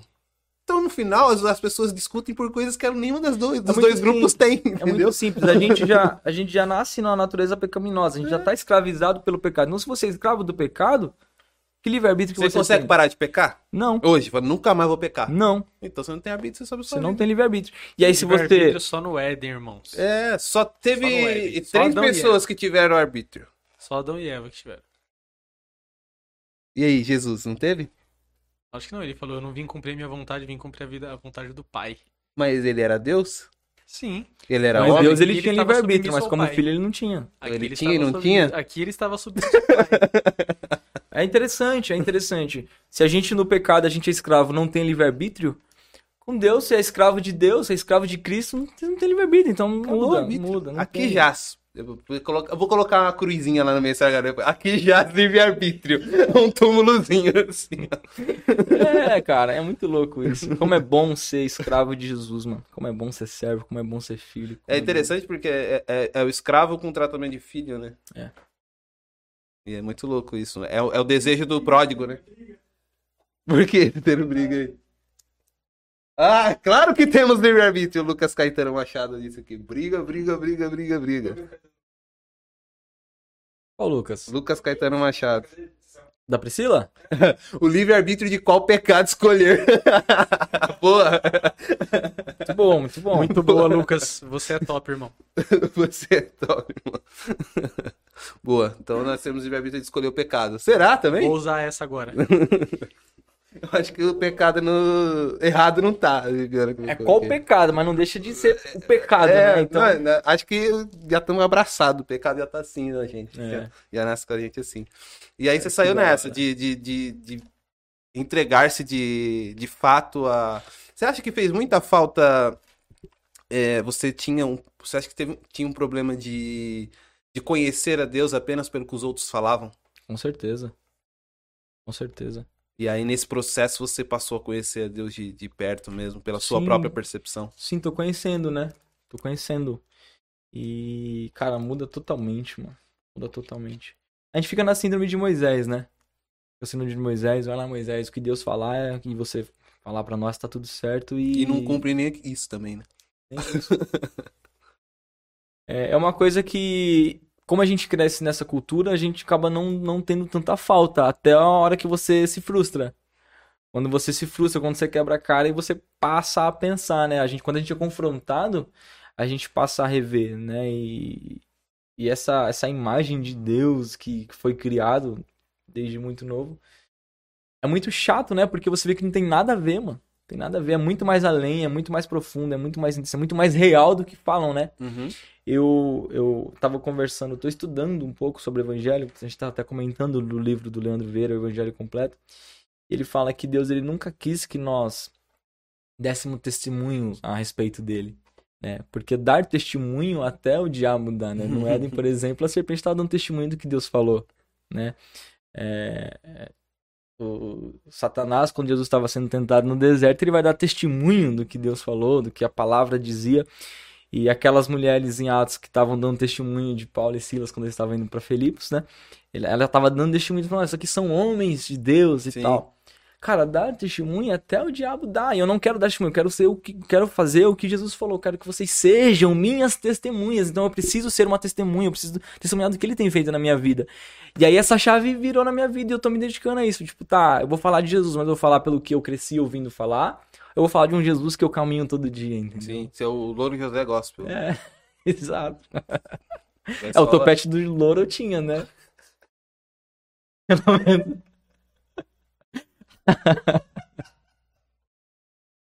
O louro do... Pelo menos eu tinha, né? Aí você vai replicando, replicando, replicando e, É. e já era.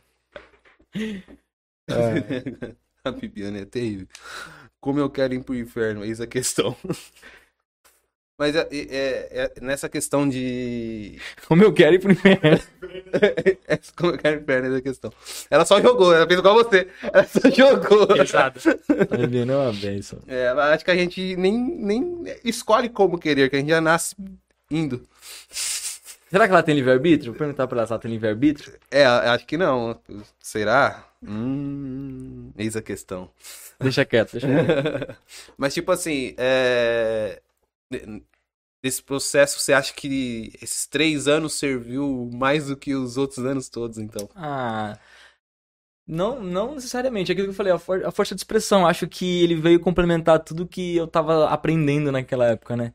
Entendi. Ele veio só pra. Ele, esses três anos de hoje, ele só me fez enxergar o que eu tava passando nesses 20 anos Entendi. anteriores, entendeu? Serviu pra te dar. É tipo assim, o que, ó, o que você do- tá do vivendo passado, hoje, você não, não vai entender, mas lá na frente você vai entender. Tipo assim, esses três anos é lá na frente que chegou, entendeu? Agora você entende porque você passou aquilo lá? Ah, tá, entendi. É porque às vezes a gente se cobra muito da- nessa questão de tipo, caramba, se eu tivesse a mentalidade que eu tenho hoje, eu não faria tal coisa. Mas, poxa, Quem mas você nunca? não Quem tinha. nunca? Quem nunca? essa mentalidade. Então, por, por essa cobrança exacerbada, assim, a gente acaba ficando pirado, maluco, Sim. né? Só que você não tinha essa mentalidade que você tem hoje. Não, Então, acho que a cobrança que pode ter é com o conhecimento, a mentalidade que você tem hoje, sim. né? Não com a do passado, né? porque é, é, é uma evolução, né? Progressiva. As coisas, assim como a revelação progressiva. O Henrique É. gosta, né? Revelação progressiva. A revelação progressiva. A nossa vida também é progressiva, né? Paulatina as coisas, né? E como tem sido pastorear essa galera aí do, da Way, cara? Cara, um desafio, mano. Eu acho que o pastoreio dos jovens é uma revelação progressiva, não é não, Vini? Porque, feio. tipo assim, cara, eu não consigo preparar algo e Ô, falar, Bibiana, só rapidinho, só pra cortar. Isso que você escolheu, ela falou, tinha duas opções, estudar ou estar aqui. Escolhi estar aqui. A facu que lute. Isso, na verdade, é livre agência, não é livre-arbítrio. Aprendeu. Aleluia. Bibiana, um beijo. Glória a Deus. Tá entendendo. Tipo assim, escolher a cor de roupa que eu vou usar, Isso. escolher o cabelo, escolher é Vontade agência. permissiva, né? Isso é livre agência. Mas Vontade permissiva. seu professor. Davi vai explicar isso pra você em breve. Uma benção, uma benção. Onde a gente tava mesmo? Perdi? Eu perguntei sobre como tem sido pastorear essa galera aí, ó. Sim. Rafaela, Rafaela também é Também, jovem lá, também. Rafaela, Bibiana, Matheus, Lucas, tem a galera João, Atos. Marcos, Abacuque. É, é, tem sido um desafio, mas tem sido muito legal, porque a gente consegue fluir, né? É uma galera muito rotativa. Sábado passado, a gente se junta todo sábado lá, né, no nosso encontro de jovens. Sábado passado tinha quantos presbiterianos lá? Inclusive o Iago foi lá. É, Ele falou. Aí ele falou, teve que sair porque tava em reunião com vocês, né? falou. A gente tinha quantos presbiterianos lá? Acho que sete? Seis ou sete? Ah, mas o Iago é um presbiteriano caramelo, cachorro Sim, caramelo, né? Sim, sim. A gente tinha uns oito presbiterianos, Não cara. tem E a nada, galera- é presbiteriano independente, né? Eu não, É, não de honro os presbiterianos. Se ele podemos ver isso aí, ele fica doido da vida. E é uma galera muito rotativa. Vem uma galera de, meu, presbiteriana, assembleia, batista, umas comunidades. Cara, o que tem de católico lá na Waze não é, não é pouco, não, cara. A, a Bibiana, por exemplo, é, tem muita galera que vem da igreja católica, muita galera que vem do espiritismo. Muitos homoafetivos também frequentam lá. Tipo Uhum. assim, não pela doutrina, tipo em si, mas pela comunhão, sabe? A gente procura viver o evangelho prático, não o evangelho ditador, né? E aí a galera curte, mano, essa comunhão, curte estar com a gente, a galera tem um carinho, tem um respeito enorme, e eu acho que isso é, é- é- acaba sendo muito importante, né, nesse processo, porque tem uma frase que, que diz que aquilo que é falado vale tão menos quanto quem tá falando, né? Então, mais do que você falar, você precisa ser, né? Sim. E aí eu tenho, tenho praticado isso, né? Tenho praticado esse, esse exercício. E como é uma galera muito rotativa, eu preciso ter muito cuidado no que eu vou trabalhar no encontro. Porque às vezes o que eu vou trabalhar com os jovens que são de casa talvez não seja um conteúdo legal para quem tá vindo a primeira vez. Então você acaba tendo que estar sensível a quem tá no ambiente para você conseguir atingir todos, né, e não perder nenhum, sabe? Tipo, Uhum. trazer todos. Então, a gente acaba sempre tendo que dar aquela adaptada lá em cima da hora. Então, nunca, a gente nunca conseguiu fazer a risca tudo que a gente programou, entendeu? Entendi. entendi. Cara, é muito- Porque muito- acaba sendo muito eclético. a- Muito eclético a pra galera. Então, sempre foi, como é que você falou? Revela, revela, revelação Progressivo? progressiva. é. Progressivo. É. E, e- e hoje é nós vivemos uma era de muita informação, né? É, e no meio de tanta informação, tem informações boas, informações ruins, e até a respeito do evangelho também. Tem algumas coisas boas, algumas coisas ruins. Sim. Como, como você consegue trabalhar isso com eles, né? Porque existe hoje, infelizmente, existe várias vertentes desse evangelho, né? Existe o evangelho de Cristo, mas existe o evangelho da prosperidade, né? O, a teologia da prosperidade. Hoje já modernizou um pouquinho, virou a teologia coach e tal, e, e que esse tipo de evangelho, que é um pseudo-evangelho, um falso evangelho na minha concepção, ele acaba iludindo as pessoas né? E como, como que é para você trabalhar com essas per- percepções que as pessoas trazem já? E você pregar o evangelho de Cristo acaba confrontando isso e a reação deles e a sua tratativa também. Eu, eu Ainda mais com o trabalho- jovem, né? Eu trabalho, eu procuro sempre trabalhar não no, no- não no- num âmbito tipo assim que possa soar como moralista, né? Sim, sim. Então o que o Vini ele já já ele vive isso na prática. Eu trabalho muito no que eles O falam. Vini é filho do pastor, né? filho do pastor. É o exemplo. é Ele o... tem uma câmera bem no, na- no óculos dele onde o pastor acompanha tudo, entendeu? Ah, ele tem uma imagina, escuta, imagina, entendeu? imagina, É. imagina. Aí ele Mas tem uma que acompanha ele que ele não sabe também, porque ele é o filho Não. do pastor. Ah, Esse, é o, tem- esse é o que a igreja tá vendo. Exatamente, né? A máscara, Ele né? é um Aí infiltrado. tô tentando É. arrancar a máscara, né? É brincadeira. É, eu, eu, o Vini ele tem a oportunidade de, de ver na prática. Eu procuro trabalhar sempre no que eles falam. Eu levo os nossos jovens a construir um raciocínio, tipo assim, tudo bem, você veio com esse entendimento, tá? Mas pra você tá coerente, essa forma, a sua vida, o jeito que você tá levando, o que você aprendeu, o que você acredita tá coerente pra você? Por quê? Vamos lá então. E sobre esse comportamento seu aqui? Me justifica então, vai, biblicamente. E aí eles começam a se perder, então quando eles vêm, eles vão falando, eu trabalho dentro do que eles falam, não do Entendi, que eu legal. então, tipo assim, eu, eu, eu levo eles a raciocinar, tipo assim, beleza, mas vamos lá, olha o que você acabou de falar. Você me falou a seguinte frase, vamos lá, vou repetir. Você falou isso, isso e isso. É legal porque o Vini, olha só que interessante, na Tipo, segunda-feira eu a gente... tenho arbítrio sim. Tipo isso, né? É, Aí você fala, então prove biblicamente. Por que isso, isso, isso, isso? É, Tela do é Windows. verdade. Pã.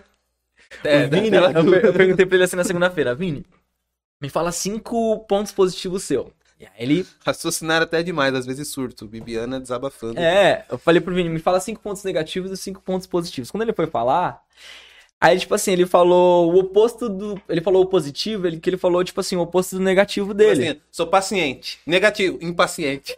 tipo isso. né? Isso! E aí, tipo assim, foi o que ele me falou. Eu falei assim, Vini, vamos lá.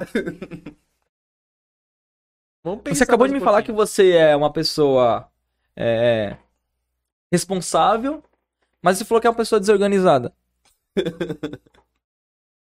tipo assim, é Tem incoerente. algo errado que não está certo. não tá né? certo. E aí eu fui conversando com ele, o que mais que a gente falou mesmo?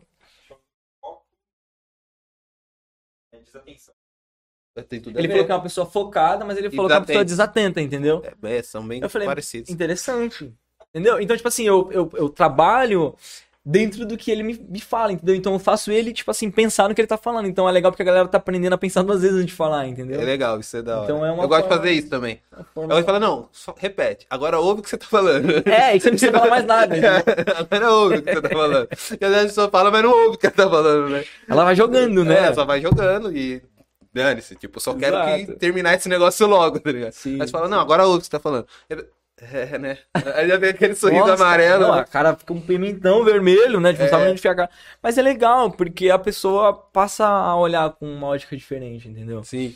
E, e aí eu tenho trabalhado assim, tipo, muito no que eles falam, muito no que eles acreditam e, e vou trazendo, vou jogando alguma coisa assim da Bíblia para que, ele- que eles possam pensar e tal. Eu gosto muito de construir um raciocínio, eu gosto de, de trabalhar em conjunto mesmo, sabe? Sim. Pra não ficar aquele negócio maçante, ditador, né? Tipo, não, é assim, É, tem que ser assim. É uma liderança emancipadora, né? Exato. Eu não, é, por exemplo, a gente tem, a gente trabalha a liderança. Sobrou até pro filho do pastor. Mas é, mas é igual eu falo pro Vini, tipo, cara, eu- a gente tá junto. Ele é um exemplo, ele é Jesus. é a quarta pessoa da Trindade. É a quarta pessoa. O filho do pastor A é a quarta pessoa da Trindade. Olha aí. Quem era a quarta pessoa da Trindade na Bíblia? O filho do pastor. Olha lá, Heresias 3, 7. Eclesiastes capítulo 3, verso 7. Exato. E Livro tem uma concordância lá em do- Acrescentares, capítulo 4, verso 1. Livro do profeta Heresias. Inclusive, no, no capítulo 3 de Acrescentares, fala sobre o livre-arbítrio, tá? Vocês que estão acompanhando aí, tá? Tem a Bíblia digital lá, você vai achar. Esses, Qualquer esses, é, esses canônicos, eles não foram adicionados. É, Então, mas a, a real é essa. tipo, E eu acho muito, muita covardia com os filhos de pastor, isso, inclusive, mano. É mesmo? Eu acho muita covardia que as pessoas é, acreditarem que realmente ele tem que ser esse exemplo máximo. Ele não é um ser humano como qualquer outro.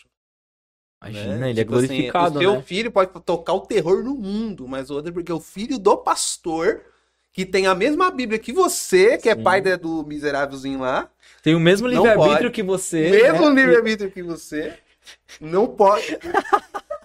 Não é muito Não pode, incoerente? não pode, não pode. Eu gosto do Pastor Neto por causa disso, mano. O Pastor Neto fala, ele é o João.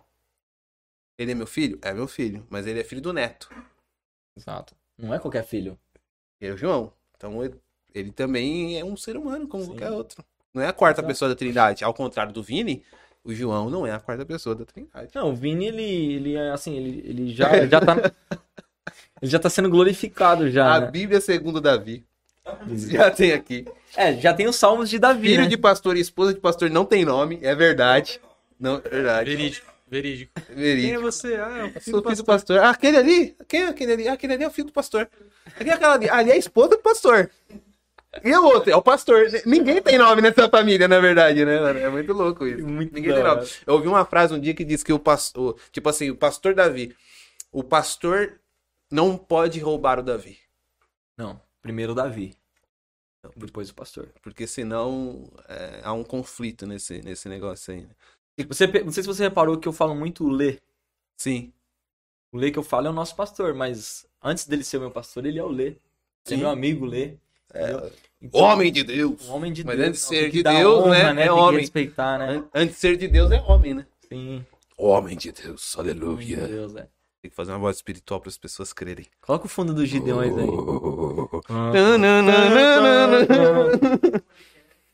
Não, pelo amor de Deus, não, não, não coloca não.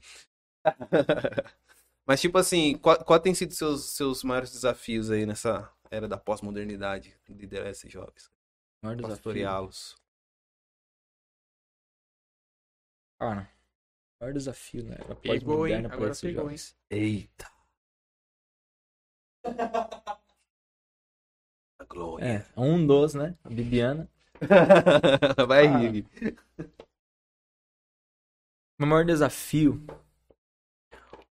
Eu, eu, eu acredito muito que o líder ele é um facilitador. Então eu, eu me coloco numa condição onde eu, como líder, eu facilito para os meus liderados para eles sofrerem menos. Uhum. Mas não é simplesmente sofrer menos na, na, na, na expectativa de, de.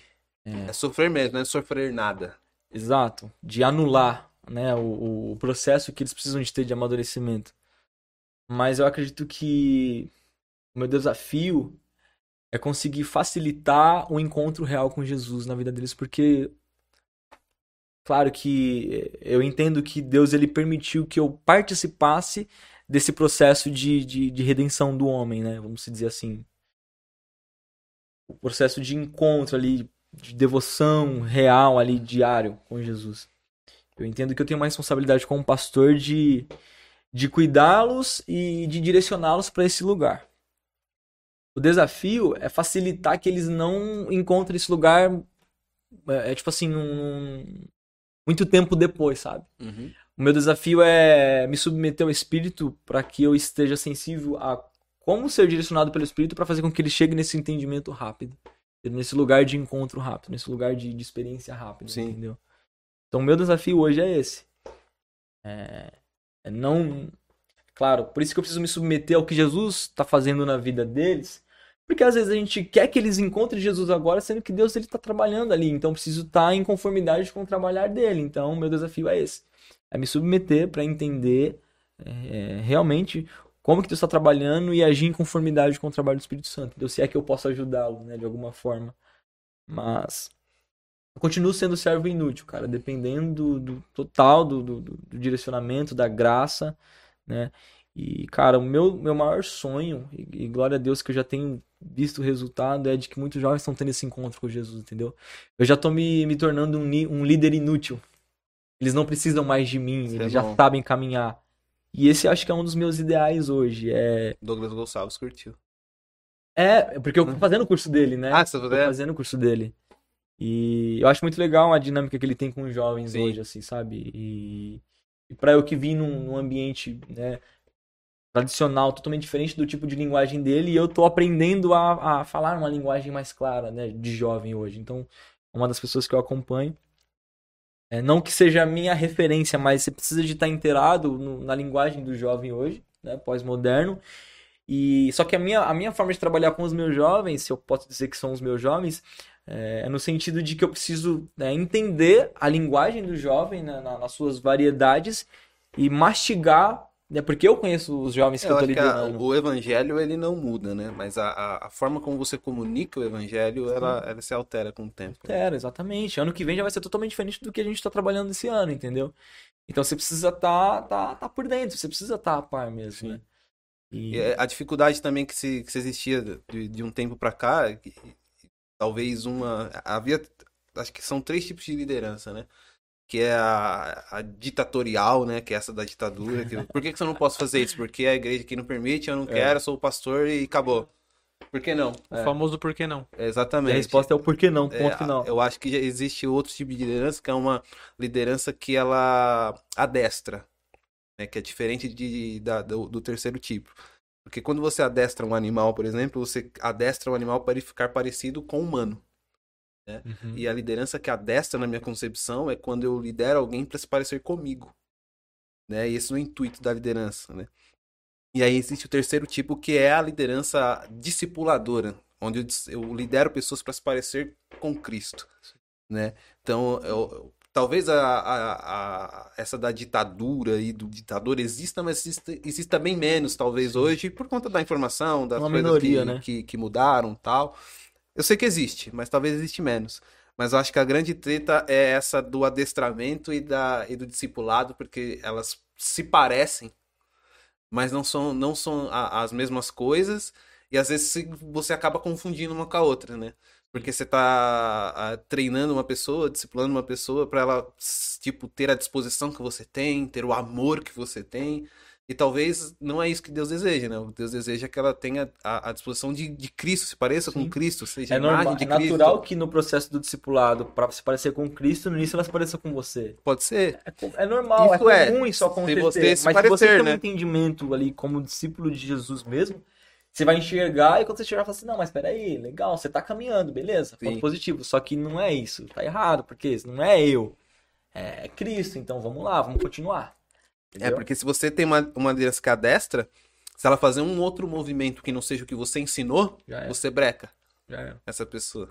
né? E aí corre o risco. Eu cito muito o exemplo do, do Pastor Neto, é, porque ele tem. Hã? Porque ele tem, ele tem dois, dois membros lá que estão reconhecidos nacionalmente, que é o Matheus Brito e o Israel Targinos, que é um comediante e tal. E tipo, você olha assim as redes sociais do Neto, 3 mil, 4 mil seguidores. E pega o Matheus com 60 mil, o Israel com quase 200 mil, né? E se você não, não, não entende isso, você é tipo um Saul e Davi. Tipo, Saul matou milhares, mas Davi matou 10 milhares. Não, vou perseguir agora Davi, porque ele tá tendo. Eu falo isso até no Subiremos, né? No, no- na, na má liderança, né? E, e às vezes a gente compromete todo um, um- um propósito de Deus por conta de não conseguir discernir esse negócio de, de liderança. Porque se você é líder hoje, mas é possível que muitos dos seus liderados vão voar mais que você. Aí você fala. "É, Eu que te ensinei. Eu que-" Aí você É. fica nessa, entendeu? Sim. Porque fez um movimento que não foi o que você ensinou, mas talvez esse chamado. Exatamente. É... E não tem a ver conosco, né? Tem a ver conosco.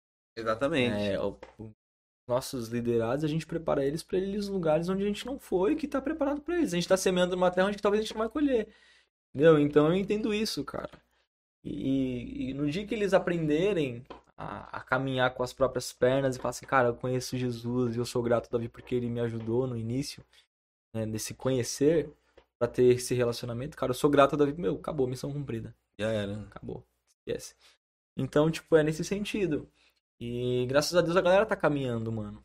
Não pelo que eu falo em si, mas pelo que nós estamos construindo, né? Porque pra mim é um desafio. Eu tô, nessa, tô desconstruindo e construindo muita coisa, né? Uhum. E vai ser sempre assim, mano. Vai ser sempre assim. É É. uma, uma construção e uma desconstrução diária, né? Sim. Não tem jeito, é. né?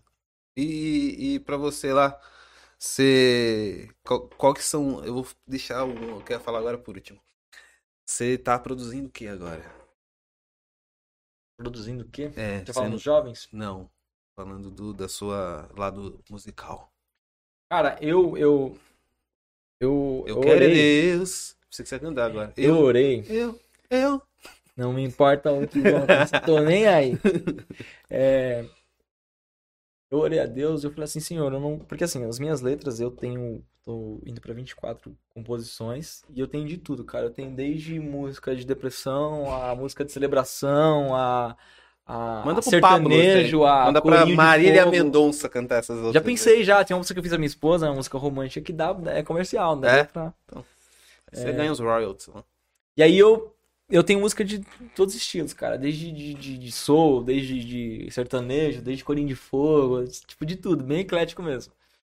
E, e eu orei ao Senhor uma, um tempo atrás e falei, Senhor, eu quero compor letras que, que sejam coerentes com a palavra e que te realmente glorificam, eu não quero aparecer mais. E eu falei, eu não quero mais compor, eu quero estudar, eu quero ter base e eu quero compor futuramente, quando, quando eu voltar a compor, quando eu voltar a me dedicar às composições, eu quero dedicar, eu quero compor canções que sejam totalmente voltadas pra ti, né? E aí eu tô nessa fase ainda de, de, de, de fundamentar mesmo palavra, o conhecimento, entende? Viver uma vida de adoração para que as minhas canções sejam uma extensão dessa vida de adoração. Entendi. Então eu tô nessa fase. É, é, muitos amigos que me conheceram ainda nas agendas, eles me cobram muito, assim como você. Tipo, tá, mas e aí? Quando que vai ser? Muitos empresários também, meu, fala tal, a gente investe. Eu falei, cara, eu não tô nessa vibe agora, mano. Não tô nessa vibe. Entendeu? E eu creio que quando é o tempo, tipo. Cara, Deus ele pode tanto enviar empresários quanto se não tiver ninguém, e, cara, ele te dá condições de Sim. Entende? Então, Sim. tipo assim, eu não tô preocupado com isso. É.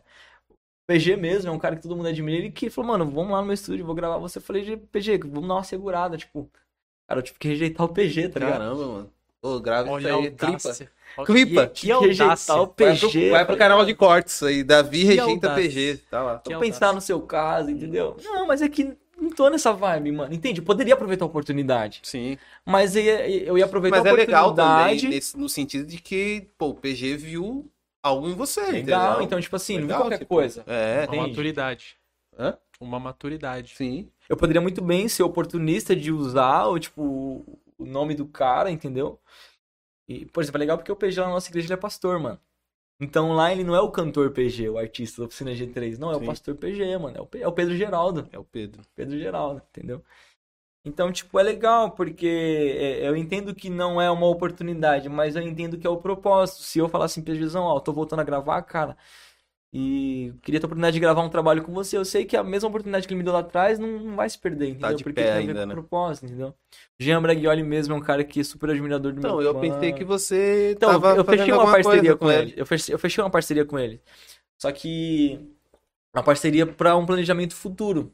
A gente deixou, tipo assim, no stand-by, Entendi. entendeu? Porque ele tá, no, Pensei que era pra agora. ele tá com a galera lá, então por enquanto ele tá com essa galera. Esse, esse evento que você participou da, da live foi, foi dele? Foi dele, da gravadora dele. Então, tipo, ele pegou alguns artistas e alguns trabalhos que ele, que ele fez. E um dos caras que ele admira muito, que ele quer, quer gravar e que ele vai gravar, vai ser o meu trabalho. Entendi. Eu não ia participar da live, como eu também não ia participar do podcast. Mas eu entendo que não tem a ver comigo. Entendeu? A minha submissão ao, a- ao ministério do que Deus confiou à minha mão, tipo, Não, cara. Se você não participasse do podcast, quando nós nos víssemos, você não ia participar de mais nada na vida. Exato, e outra. E Ameaças outra. de morte em rede nacional e Cara, internacional tipo, também. Olha quem tá aí, ó. Iago. Aí, Aí, ó. ó. Iago chegou. Pastorzão, Iago. É um cara que eu amo Monstro demais também. sagrado também, ó. Besta fera enjaulada esse aí. Iago, o cara é incrível, mano. E aí É. você. Mas. É. Você deixou isso mais pra frente, então, quando você entender que é o tempo. Sim, sim. É, eu acho que para o ano que vem eu tô com uma expectativa muito alta, né? Esses falta quatro meses pra esse ano acabar, né? É. Quatro meses. É, eu tô me preparando muito, porque eu tava até conversando com o Vini num dos nossos discipulados que o meu coração ele tá borbulhando, tá fervendo e parece que no ano que vem essa pressão vai Transborda. vai transbordar, entendeu? E aí eu tô gerando muita expectativa pro ano que vem, então eu acredito que ano que vem possa ser que a gente dê continuidade nesse trabalho, entendeu? Entendi. E aí com uma outra mentalidade, com, com, com outro entendimento, com uma outra visão e tal, mais amadurecida, né? Eu posso dizer. Sim. É, eu acho que a maturidade não é um estado consumado, mas é um, um estado contínuo, né? É progressivo também. Progressivo. Então eu tô, eu tô, eu tô nessa expectativa aí. Eu creio que ano que vem esse projeto possa ser que, que saia do, do, do baú. Né, e a gente volte a dar continuidade. Eu creio que vai ser muito bom. Eu creio que vai ser um top, divisor mano. de é águas. louco. Eu- é que eu troquei de celular, não tenho mais, né? Eu- Você tinha, né? A Tinha. gente conversava bastante, né? Eu Tinha, lembro. Tinha. Ah, bastante. uma flecha nas Pode crer. de. Eu tenho aula de boca. Aquela, Pode crer. aquela música me edificou muito, mano. Top. Nossa. E eu acho que E essa é foi uma no, realidade. mano, quando você me mandou aquilo, foi exatamente no momento que eu precisava. Sério mesmo? Por incrível que pareça. Caramba. Foi exatamente no momento que eu precisava. Muito louco. E eu, eu acho que essa é uma realidade, pastorzão, porque, cara, hoje, hoje praticamente eu tô vivendo isso, eu tô na aljava, mano. Tô sendo aperfeiçoado e, tipo, a expectativa é que para o ano que vem eu seja lançado, porém lançado pra atingir o objetivo mesmo, Sim, entendeu? Pra, pra, pra o qual a gente vai ser lançado. Então, tipo assim, a maturidade que a gente tá, tá crescendo é com essa visão, com esse entendimento, sabe?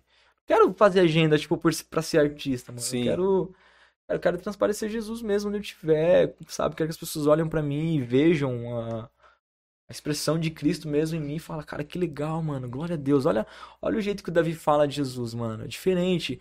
Olha o jeito que o Davi, tipo, mostra a fé dele. É- é- tem algo ali de especial, tá ligado? não é só, só técnica, não é só. Não é só um voz jeito bonita, maneirinho, não é só um jeito estilo, não é só um cabelo grande, entendeu? Tipo, tem algo diferente, entendeu? Sim. Porque é muito, muito na moda, a galera fala maneirinho, a galera fala do, do que tá em alta aí na internet, nas igrejas. Cara, mas acho que vai muito além disso, mano. É muito Uhum. além disso. Então eu Sim. quero carregar essa verdade, mano. Quero continuar carregando essa verdade. é, é. Eu sou muito grato ao Senhor por Ele ter, é, esses três anos pra cá, ter me dado a oportunidade de enxergar diferente, sabe? Sou muito grato por Ele ter feito eu enxergar, por Ele ter mudado a minha visão, por Ele estar me mostrando o que Ele tá fazendo e o que Ele vai fazer em mim e através de mim, sabe? Uhum. E, cara, eu sou muito privilegiado, mano. Muito privilegiado, sabe? De poder ser participante disso tudo, né? Sim. E eu creio que vai ser um divisor de águas, né? Tá sendo, né? Cada experiência. É, ho- hoje, hoje, o propósito pra hoje que Deus separou pra mim é de participar do podcast. Então, tipo assim, olha o privilégio que eu tô tendo. E pra amanhã, qual que vai ser o, o, o propósito de amanhã? Sim. Entende? Então é, é muito louco isso, cara. E eu creio que ano que vem vai ter muita novidade em relação ao ministério, sim, né? Porém, como pastorzão, porém como pai de família, porém como um, um- um ministro, porém como um obreiro, porém como um homem é, que, que é de verdade, entendeu? Não é Sim. uma, uma falsa, não é um artista ali, entende? Então acho que as pessoas não conseguem enxergar essa verdade, cara. Sim, e vai fazer toda a diferença, né? Quando você faz algo com verdade, é, é muito melhor, né? Transparece muito mais a sua Cara, fé, é- sua maturidade e tal. Eu tô absorvendo muito essa fase de, de sentar pra aprender, porque ao mesmo tempo que eu tô sentando pra aprender, eu tô aprendendo, porque hoje eu tô tendo experiência como pastor de jovens, mano. Então é uma vibe totalmente diferente, né? É, O peso da palavra, o peso da função diferencia, tipo, você ser um líder e um pastor de jovens, tipo, você ter que cuidar. É um, não é menosprezando o líder, mas tem muitos líderes que eles servem como pastores, mano. Muitos líderes que não é valorizado que faz um trabalho de um pastor. Então Sim. a diferença é que nós, como pastores de jovens na Way, a igreja reconhece esse trabalho, entende? Uhum. Então, é legal porque eu não preciso vestir uma máscara de um jovem legal, pós-moderno, tá ligado? Contemporâneo. Não preciso, porque essa é a minha verdade. Então, os meus liderados, eles, eles sabem quem, quem nós somos, né? Os, os líderes, eles conhecem os líderes deles. E eu sei, assim, eu, eu, eu, eu fico tranquilo, nós, os pastores jovens da Way, nós ficamos tranquilos porque a gente sempre falou de Jesus e sempre apontou eles pra Jesus, sempre mostrou Jesus pra eles, assim, tipo, abertamente, Abertamente. de forma clara, sabe, palpável. Então eu não preciso me preocupar se eles vão se perder ou não, porque o que eu tinha de fazer eu fiz enquanto eles estavam Semente ali. tá plantada. É, então, cara, se o fruto vai vir mês que vem, ano que vem, daqui 10 anos, daqui 100 anos, cara, Eu tava até conversando com o Marcelo, que participou do, do podcast aqui também, na semana passada. Semana passada, né? Eu falava pra ele, né? Se, se os pastores conseguissem discernir a diferença entre o pródigo e o perdido, nós teríamos muito mais almas na igreja, né? Por quê? Porque o perdido, o Verdade. pastor vai atrás, o pródigo sabe o caminho de casa, sabe? Né? Então ele vai voltar, Sim. qualquer dia menos dia. Quando as pessoas pararem de dar, porque o texto do pródigo é esse, ninguém lhe dava nada, né? Daí caiu em si, ó, que doideira. As pessoas pararam de alimentar a vida dele fora, né? Aí caindo em si, ele devia voltar e sabia o, caminho de casa. Mas o perdido não, ele tá perdido. E é pra isso que Cristo vem, inclusive, né? E, e às vezes eu acho que a, a igreja em si, ela perde muito tempo com, com o cristão é, malaco, né? Do que com o perdido de fato. Então, se você fundamentou um ensino, instruiu, as pessoas acreditam que responsabilidade se vem com cargo, mas responsabilidade se vem com conhecimento, não com cargo, né? Exato. Então, quanto mais você conhece, pior vai ficando, maior vai ficando a sua responsabilidade, né? Sim. Então, é, eu acho que é essa ideia de, não, eu ensinei, né? Você vai fazer a manutenção do seu ensino. né? Mas se essa pessoa um dia usar o seu livre-arbítrio Meu Deus, meu Deus.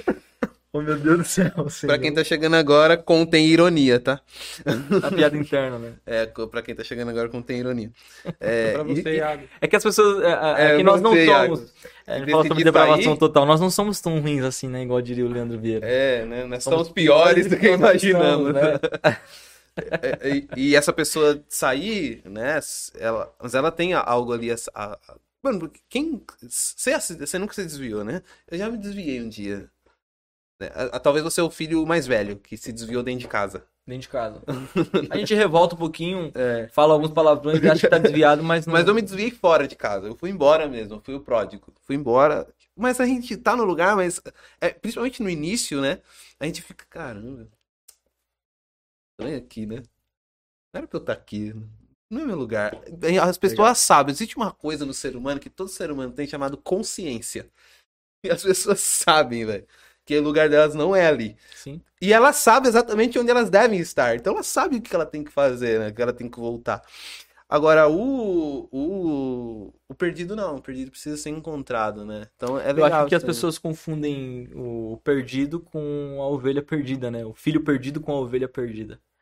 Porque a ovelha, ela é irracional. O, o filho perdido, ele é racional. Ele, ele sabe, né? Ele tem consciência Sim, do que ele sim. tá fazendo. A ovelha não tem consciência. Então, o filho perdido, ele tem consciência do que ele tá fazendo, então o pai, ele sabe, ele não, ele vai, mas ele vai voltar. Eu não preciso ir atrás. Agora, a ovelha perdida não tem. Não tem. Então, o pastor precisa ir buscá-la e trazer de volta para o aprisco, entende? Sim. Então, tipo, a gente precisa saber diferenciar. E é, E aí se perde menos tempo com coisas que se resolveria naturalmente, né? Vamos dizer Exatamente. assim, né? A Exatamente. grosso modo, né? Eu, uma coisa que eu tenho me policiado, eu converso muito com os nossos pastores de jovens que estão auxiliando a gente. Eu eu falo, cara, a gente não pode valorizar essa, é, não pode valorizar o vitimismo dessa geração. Porque se você der ênfase ao vitimismo da nossa geração, eles montam em cima, cara. Ah, sim. Porque eles se vitimizam na intenção de anular a responsabilidade deles. E não é Sim. assim. Entendeu? Não é assim. Aí fica nessa vida do pode ou não pode. Aí fala, o que, que você acha que eu tenho que fazer? É. É, muito louco isso. Eu até converso com, O que, que com, você acha com o que a gente né? tem que fazer? Mas, tipo assim, eu já tenho uma opinião formada, né? Eu só quero ver se sua opinião tá concordando com a minha. Não, e pior que isso, às vezes é isso, as pessoas querem ouvir a opinião delas na sua boca, né? É. Ou às vezes ela quer que você fale, porque se der errado, ela vai falar, você que falou pra fazer. Exatamente. Por isso que tudo que eu vou fazer com os nossos pastores de jovens, eu pergunto a opinião deles. Não que eu não saiba o que eu tô fazendo. É, a opinião eu- deles é você que sabe. Exato. Exatamente. Hum, Mas se der qualquer zica, tipo, vai cair em cima de quem? Esse pessoal do chat, os seus, seus liderados, seus jovens são demais. Primeiro a Viti Zanoni. A vitória. É, É que mandou a gente aqui, ó. foi lá Pastor no bar. Carlinhos É que a mandou. gente foi lá no Ah, bar que lá. vocês foram no bar com ela. Pastor Carlinhos mandou a paz, viu, Davi? Então o pastor Carlinhos mandou a paz, mas a Bibiana, que é Tem que causar, né? a Bibiana, eu- Bibiana, que da hora você tá aqui, de verdade. Acompanha Ah, sempre pô, aí, hein? ah, pronto, posso nem fazer drama mais. É o auge da carreira crente dela. É o drama, é o O drama. drama. A, a Vi, a Vi Zanoni é a, a pastora de jovens hoje, que a gente teve que trazer ela, que a gente foi no bar lá tomar uma com ela lá. Que da hora, velho. Muito bom. que da hora. Tomaram uma e trouxeram uma. Trouxemos. Cara, olha- só. A humildade que você tem de se submeter aí num bar, só conversar com a pessoa e o resultado disso, mano. É com a gente hoje, pastora de jovens, mano. Tá, o que que eu fiz? Nada. E, e- e é, é bom também frisar algo, não sei se você vai concordar comigo, que também isso não é pra todos, né? Não. Tem pessoas que se for no bar fica. Fica. Então é bom também ter. Dividir um pouquinho, porque tem pessoas que, Que é têm o, caso, é o maturidade. caso da Vitória. Se a gente tirou ela do bar, ela não vai poder buscar outras pessoas no bar. Corre um risco.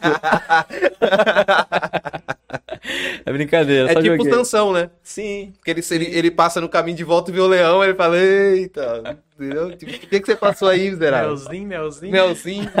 Oh, que bom.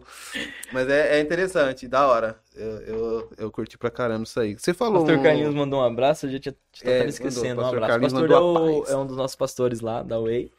E é ele que tá realizando a oração hoje lá. Ah, né? Ele é um entendi. dos pastores do Ministério de Intercessão. Deve né? ser por isso que ele mandou um abraço pra você, que você não Isso, tava. uma- uma- é, não, mas eu expliquei pra ele. eu expliquei pra ele, foi pastorzão. Mas quantos pastores são lá? Cara, lá tem muitos pastores, porém é tudo camuflado.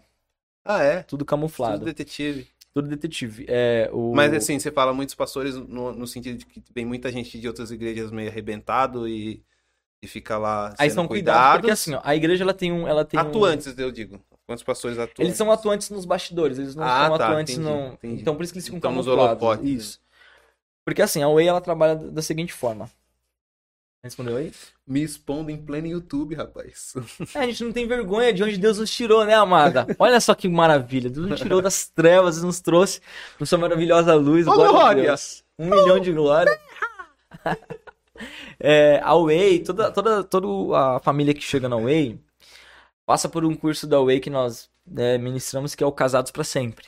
Tem Sim. quanto tempo, ô Vini, o Casados para Sempre? Ele dura quanto tempo? Seis meses? Seis meses. Aí depois do Casados para Sempre, é, a igreja também ministra educando os filhos da maneira de Deus, que na verdade é uma educação para os pais, né? Não para os filhos. Verdade. Educando os filhos da maneira de Deus, que eu acho que, é, da maneira de Deus, que também são mais seis meses, se eu não me engano. E aí depois tem o discipulado, que é o start, que é os primeiros passos com Jesus. Inclusive a série de mensagens que o nosso pastor está fazendo esse mês agora nos, nas- nos cultos de quintas, quando da pandemia não está fazendo os grupos de discipulados. Mas toda família que chega divide, acho que é quantas famílias por, por pastor, Vini? É cinco famílias? É cinco ou, ou é dez? É o filho do pastor. É cinco. É porque quando entrou a pandemia eles pararam, né? Eles pararam. É, eu acho que é 5 ou é 10 casais que faz o curso Casados para Sempre. Aí tem um casal. acho que é um casal ou é dois casal de pastores que cuidam desses 10 casais. Uhum. E aí eles vão cuidando, vão ministrando, aí eles também ministram o, o educando filhos e depois ministram os primeiros passos. Então, toda família que chega vai ter aí o seu praticamente seus quase dois primeiros anos só sendo ministrado, cara. Entendi, Então, os pastores da, da nossa igreja, eles trabalham nos bastidores assim. entendi. Entendeu? Semanalmente eles se reúnem lá nas, nas salas da nossa igreja e ministram esses cursos pra eles. E aí, pô, você tá dois anos ali caminhando, cara, in- é, intensivão ali, aprendendo, sendo ministrado, sendo consolidado. Meu, depois de dois anos você começa a servir. Ou Entendi. você vai servir na recepção, ou você vai servir nos departamentos, ou você vai é, auxiliar nas crianças, você vai auxiliar na, na, na- na recepção, no, no- no- nos trabalhos de assistencialismo, no- ou até mesmo começar a ministrar o curso de casados também. O que, que te impede de ministrar o curso de casados? Entendi. Entendeu? Se você tem, um, tem um- uma, uma habilidade, se você leva jeito pra coisa, aí a própria igreja ela abre a oportunidade pra você ser preparado pra servir na igreja. Entendeu? Entendi. Então, aí volta naquilo que a gente falou sobre a igreja reconhecer, entendeu? Sim. Cara, se Deus deu pra você, se Deus te chamou, você leva jeito, leva habilidade, A meu, própria comunidade já. entendeu? Te direciona pra esse lugar, entendeu? Entendi. E é muito bacana. A nossa igreja é uma igreja, uma igreja muito receptiva, ela é muito inclusiva, né? A gente fala muito que, o pastor ele fala muito que há vagas, sempre há vagas. E sempre tem um lugar na mesa pra quem tá chegando, entendeu? Sim. Então a gente, a gente leva isso muito ao pé da letra. Um dos ministérios fortes lá é a recepção da igreja. É, e o, o- segundo ministério mais forte lá é o, o infantil. Por quê? Os pais vêm para fazer o curso, casados para sempre, né? Vem muitos, muitos casais de outras igrejas para fazer. E aí as crianças são bem cuidadas e por causa das crianças os pais ficam, tá Acaba ligado? ficando. acaba ficando, entendeu? Tem professores lá, tem pastores. Cara, o, o departamento infantil é de 0 a 6 meses, né, o versário. E de 6 meses a 1 um ano, de 1 um ano a 2, 2 a 3, 3 a 4. Para cada idade, Dividido as faixas etárias. tem certinho. pastores responsáveis. Hoje a gente é responsável, né, pelos jovens de 17 para cima. E aí é, tem os jovens que são de 14 a 16, e aí tem os de 11 a 14. Então, tipo assim, cada, cada jovem tem a sua faixa etária ali para você ser ministrado com conteúdos específicos, né? Entendi. Bom que é bem divididinho, né? Legal. o Iago mandou aqui, o Wanderson com HDL. HDL conhece o HDL? Como você não conhece o HDL? HDL. Mas Hernandes conhece. Dias Hernandes Lopes. Dias não. Lopes. Ah, tá. Aí para os mais íntimos ele é HDL. Mais íntimo. Depois eu te mostro o altar que tem dele ali. Ah, E o Davi com Lê. Davi com Lê, lógico, lógico. É, sou pastorzão, tá Eu tô- certo. tô- é, aí eu, é que tô debaixo da cobertura dele, né? agora ele vai saltar da cadeira. Debaixo da cobertura, Vai né? Então... saltar agora. Davizão, pra gente caminhar pro final, eu queria. Você falou Ah, mas já. do. É, ele tá Já deu cinco nervoso, horas né? já? Agora- Ah. Não, Já deu agora- cinco agora- horas. Irmão, ag- agora, agora ele se soltou, mano. Não, agora ele Segura tá- o homem. Só porque tava começando a ficar legal, mano. É. Falou, Davi tá fera. Ah, bora, bora. Agora que o monstro tá saindo da jaula, Segura o homem aí. eu queria perguntar pra você que você falou do PG, né? Sim. E que ele não é o PG cantor lá, ele é realmente pastor. E como é ser pastoreado pelo PG, velho? Cara, é normal. É normal. A galera que. Porque assim, as pessoas têm ele como referência Então. na música e tal, não sei o quê. Não Tipo assim- conhecem o lado pastor do PG, né? Aí que tá. A galera de lá de trás que tinha o PG como, cara, meu, que referência top. O ídolo mesmo, cara. O artista no momento ali. Ídolo não. Hã? Ídolo não. Não pode, né? Idolatria. Ídolo. meu senhor. A galera mais antiga que era. Que era admirador. Muito bom, mano. A galera que era mais admirador. Por exemplo, o Jean. O Jean, ele é fanzaço do Juninho Afran, assim como eu acredito que o Henrique também. Tipo, cara, Demais. O Juninho Afran Tem um nós aí. altar lá pra ele também. tem, acho que tem. Ele tem a guitarra vermelha expõe, com gente, personalizada do Juninho, entendeu? Com certeza. Com Não certeza. expõe. É... Por exemplo, o Juninho Afran também é pastor lá, cara. O Juninho Afran também é pastor. Pra mim, que já cheguei na Way com esse olhar, tipo assim, de, de, de, cara, ele é normal e tal, como eu fui tratado também com uma pessoa normal, Sim. é tranquilo, mas pra o Henrique, tipo, e o- por exemplo, o Henrique, o Jean, tipo assim, como assim? Ele ia ficar tipo aquele vídeo, já viu o vídeo que o menino ganha um Playstation? Sim, Já viu? pode crer. PlayStation? Não é o Nintendo 64? Ah, é o Nintendo, É, né? Nintendo. Nintendo. É, é verdade, é o Nintendo. E o Blastoise também, já viu o Blastoise? Blastoise! Muito bom. Tipo assim, o, o, o Jean, quando eu falo do Juninho, que ele é tipo, meu, o Juninho é de boa. Tipo, ele fala assim, como assim? Tipo, pode dar um tapa na minha cara. Tipo assim, o Batman, tá ligado? De novo. Mas é que é normal, porque a, a igreja trata eles assim, né? A igreja entendeu que eles são. Não é, é desmerecendo, mas é assim, cara. Eles colocando eles no lugar né? deles Sim. e colocando Deus no Que é o lugar correto, de Deus, na entende? verdade. Por exemplo, o Lê cresceu com o Juninho Fran, tipo, os dois jogavam bola junto, entendeu? E acha que não, o Juninho congrega. Tipo, não é que ele simplesmente congrega, tem tudo uma história aí por detrás. Aham. O tempo que o, o Oficina G3 ia acabar, quem começou a discipular a Oficina G3 pra não deixar eles terminarem do jeito que terminou foi o Pastor Lê. Caraca, velho. E aí ele começou a falar, porque o Lê também é fã dos caras, falou assim, não, vocês não podem terminar, vocês são artistas, vocês têm um legado. Como é que vocês simplesmente param assim do nada e os Já seus fãs que, né? Não, não, eu vou preparar vocês, vou ministrar vocês. E aí eles. É, vou dar um spoiler aqui. Eles foram ministrados durante acho que três anos, se não me engano, pelo pastor Lê. E aí eles já montaram todo o planejamento da turnê, que eles estão voltando já, Uhum. e já tem a data de que vai encerrar. Entendi. Vão, ter- vão, Vão terminar uma- a turnê de forma digna, entendeu? Então, tipo assim, é. é- é- Mas já era pra ter acabado, né, cara? O que, que falaram aí? Davi Vinícius Afran. Popstar ele. Quem falou? A Viti Zanoni. É, agora ela veio pra casar. Agora ela, a Bibi já pode dar a mão, as mãos aí, começar a causar juntos. Não, o podcast não seria o mesmo se não tivesse eles, né? Não, demais. A Bibiana juntos já já. causam, imagine E- junto. e- não, a Bibiana entrou na- no meu hall de participantes mais legais aqui do chat. Eu quero saber por que, que a pastora Vitória não tá participando da oração, porque tá Já acabou, eu respondendo, acho. Já 10 acabou? horas? 10 horas. Entendi. É Tá. vigília? Não, geralmente acabava um pouquinho mais tarde lá, Ó, né? com mais um clipe aí, aí, ó. Pastor chama atenção de ovelha ao vivo. Só joguei. Mais um corte aqui, hein? Aí ela fala assim, não, já acabou, mano. Ah, tá, não tá bom, desculpa. É, Então não muda nada, assim, Não né? muda, o é tratamento é, normal. a mesma coisa. é, então. é de boa, cara, é família, mano. É tudo gente da gente, mano. Entendeu? Tudo farinha do mesmo saco. Entendi. Muito bom. E é legal isso, porque você é- é- são pessoas acessíveis, você pode cumprimentar, você pode conversar, entendeu? Você pode. É, para quem quiser conhecer os caras, toda segunda-feira no Footway lá em Arujá, os caras estão jogando bola lá com, com, com os homens da igreja, mano. Pô, ia ser legal dar um chapéuzinho, um rolinho no PG. Imagina a sensação. Deve ser da hora. E depois jogar isso na cara dele. Fazer questão de filmar e. Isso! Isso! Imagina. Filmar e falar, aí, PG, desculpa. Dá aquele, o cara da chapéuzinho falou, desculpa aí. Desculpa aí, é. É, a carretilhinha, assim, é interessante. Mas é legal, mano. É muito legal essa. Da hora. Muito legal você poder ter esse acesso aos caras, né? Muito bom. Muito bom. Outro aqui. Pastor chama atenção de jovem. Entenda o caso. Quem falou? A Rafaela. Rafaela. Boa. Eita. Aí agora acho que ela pelou, hein? Apelou o que que ela falou? Davi, sua esposa tá aqui do meu lado só de olho. Eita! Cara, agora ela pelou. Um beijo. Bom, já que a sua Aproveita esposa e tá faz a aqui, declaração toda, aí toda vez que agora. a esposa chega, é a hora da declaração. Sua câmera é essa, fica à vontade. Atenção, faça sua declaração Thalita. pra sua Amor. esposa. Lá vem a O seu amor da declaração. minha vida.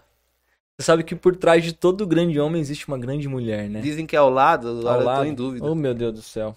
Estraguei a, Estraguei a cenerata. Estraguei a cenerata. declaração. De novo, de novo, de novo. Volta. Tem um ditado que diz que ao lado de todo hom- grande homem, como que é? Existe uma grande mulher. É. E essa é minha esposa, Thalita. Um beijo, amor, te amo. Eu Acabou ainda já? quero saber que Acabou. música é essa aí, cara. Eu nunca ouvi essa música. Nunca ouviu essa música? É, você Toda cantando pelo menos eu não, não, não, não, não reconheço. parte romântica sempre coloca essa música aí, mano. Você tá de brincadeira. O outro colocou aqui a música do Tarzan. Nossa, a música do Tarzan. Legal. Não é a do Tarzan, não, mano. E aí, Davizão, curtiu, mano? Muito bom, cara. Muito Agora, bom. agora que você tá mais mais tranquilo, tranquilo, mais Ó, parou de tremer. Eu quero aproveitar o ensejo aqui, aproveitar que o Davizão tá aqui. Antes de finalizar, tenho duas coisas pra fazer aqui, mano. Primeiro, A quero, palhinha. eu quero con... não, primeiro eu quero contar aqui, aproveitar que o Davizão tá aqui, é, contar aqui no podcast aqui que do, do nosso acampamento de jovens. Verdade, O Davi foi ministrar verdade. a gente lá, cara. Ah, eu pensei E- que era o que vai ter. Pensei que você ia fazer um convite ao vivo também. Não, não. Aqui é tudo. Quem sabe faz ao vivo, bicho. 2018, a Visão foi fazer uma Pode participação lá com a gente lá, foi ministrar a gente lá. E, cara, é, foi um momento ímpar. Sim. Da presença de Deus ali, que... ao- ao- mano, não, não dá pra... Não, não dá pra... Descrever.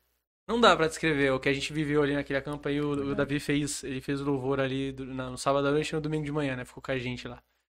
E, e foi assim, foi uma coisa, meu, sabe? De, de, outro, de outro, Outro patamar. Meu, de, de sabe, não, tem como falar assim, descrever, mano. Porque é um Mas. É legal, foi um né? momento, Porque- é legal foi, porque- foi um momento, foi um momento assim que, que o Espírito Santo marcou mesmo.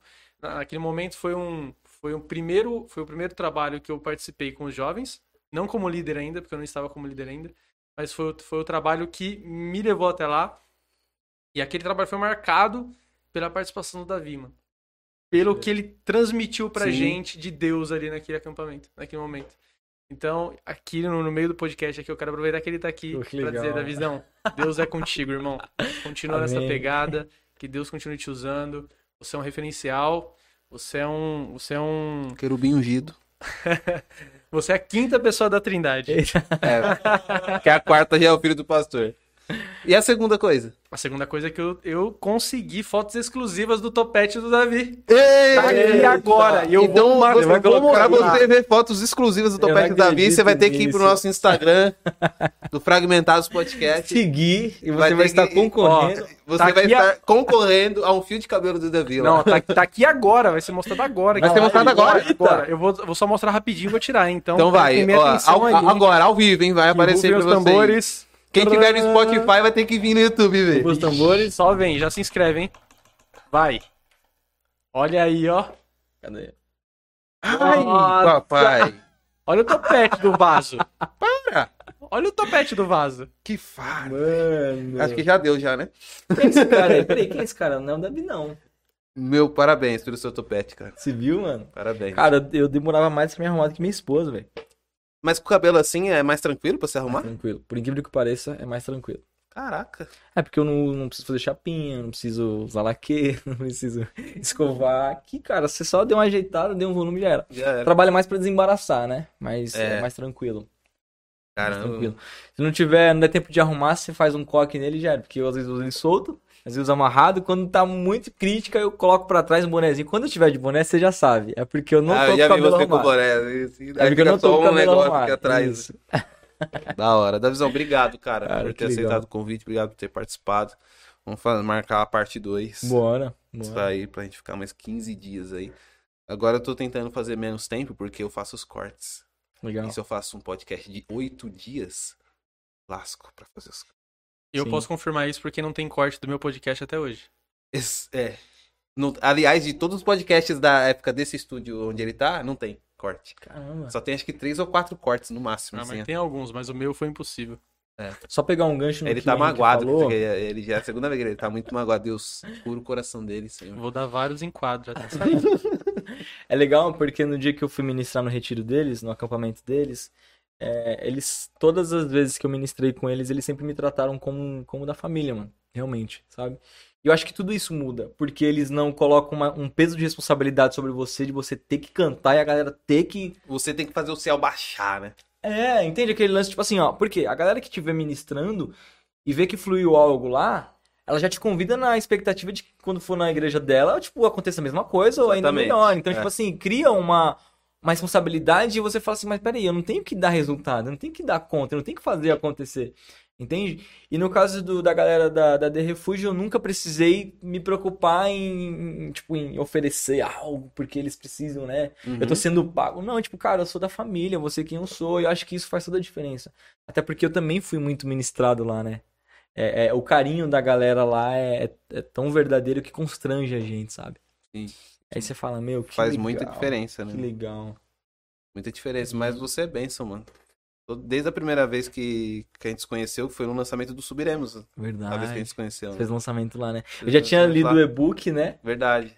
Que tava sendo contrabandeado pelo, pelo Iago. Pelo Iago. E aí a gente se conheceu aí, lá no lançamento e, meu, tem palavras, velho. Você é louco. É muito louco, mano. Porque não é só Verdade. voz bonita, técnica, não é só isso. Tem, tem a unção também, né? Legal. E tem um ditado que diz que unção, outros não, né?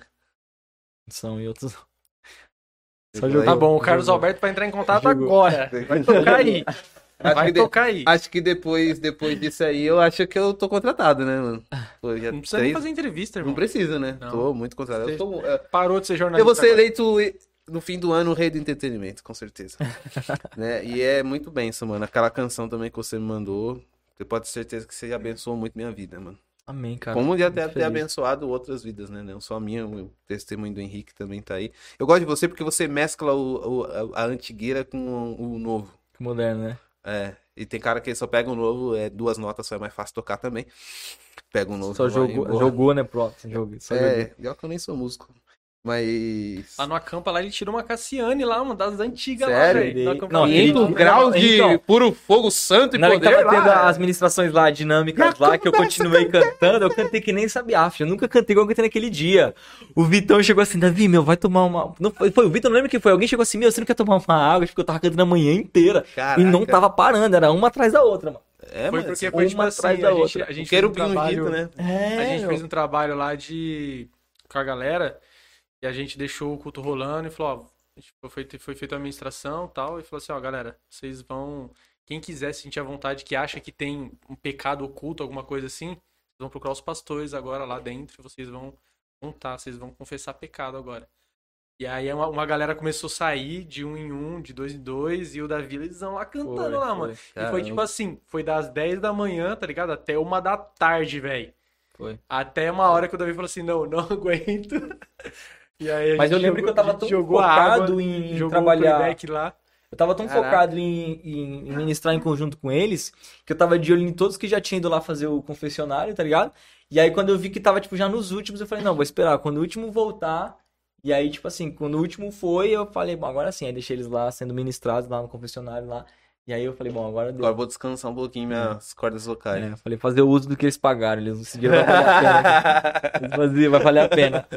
Mas é legal, é, é muito bom, cara. É, porque se você para de tocar, eu vou, ô, Davi, dá falta Vou 50 ter que centavos parar. aí, meu. É, vou ter que. É, ficou faltando, porque você Pô, não atingiu a meta. Toca os outros 50 que eu paguei aí. Não atingiu a meta. Então foi, foi, muito, foi muito top mesmo. E eu costumo dizer o seguinte, eu costumo dizer que é, quando você.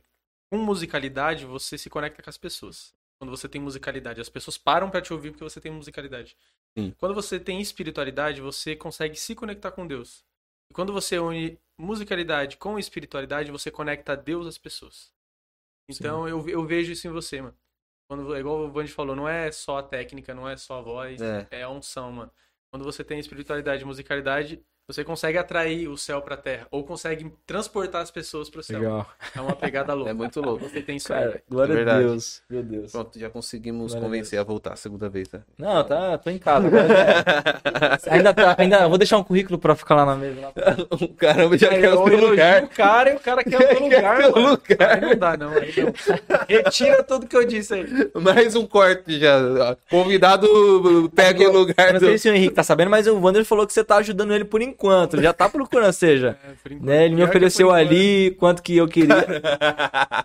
Momentos tristes. É, Ele não leu, ele não leu Subiremos, mano. não leu.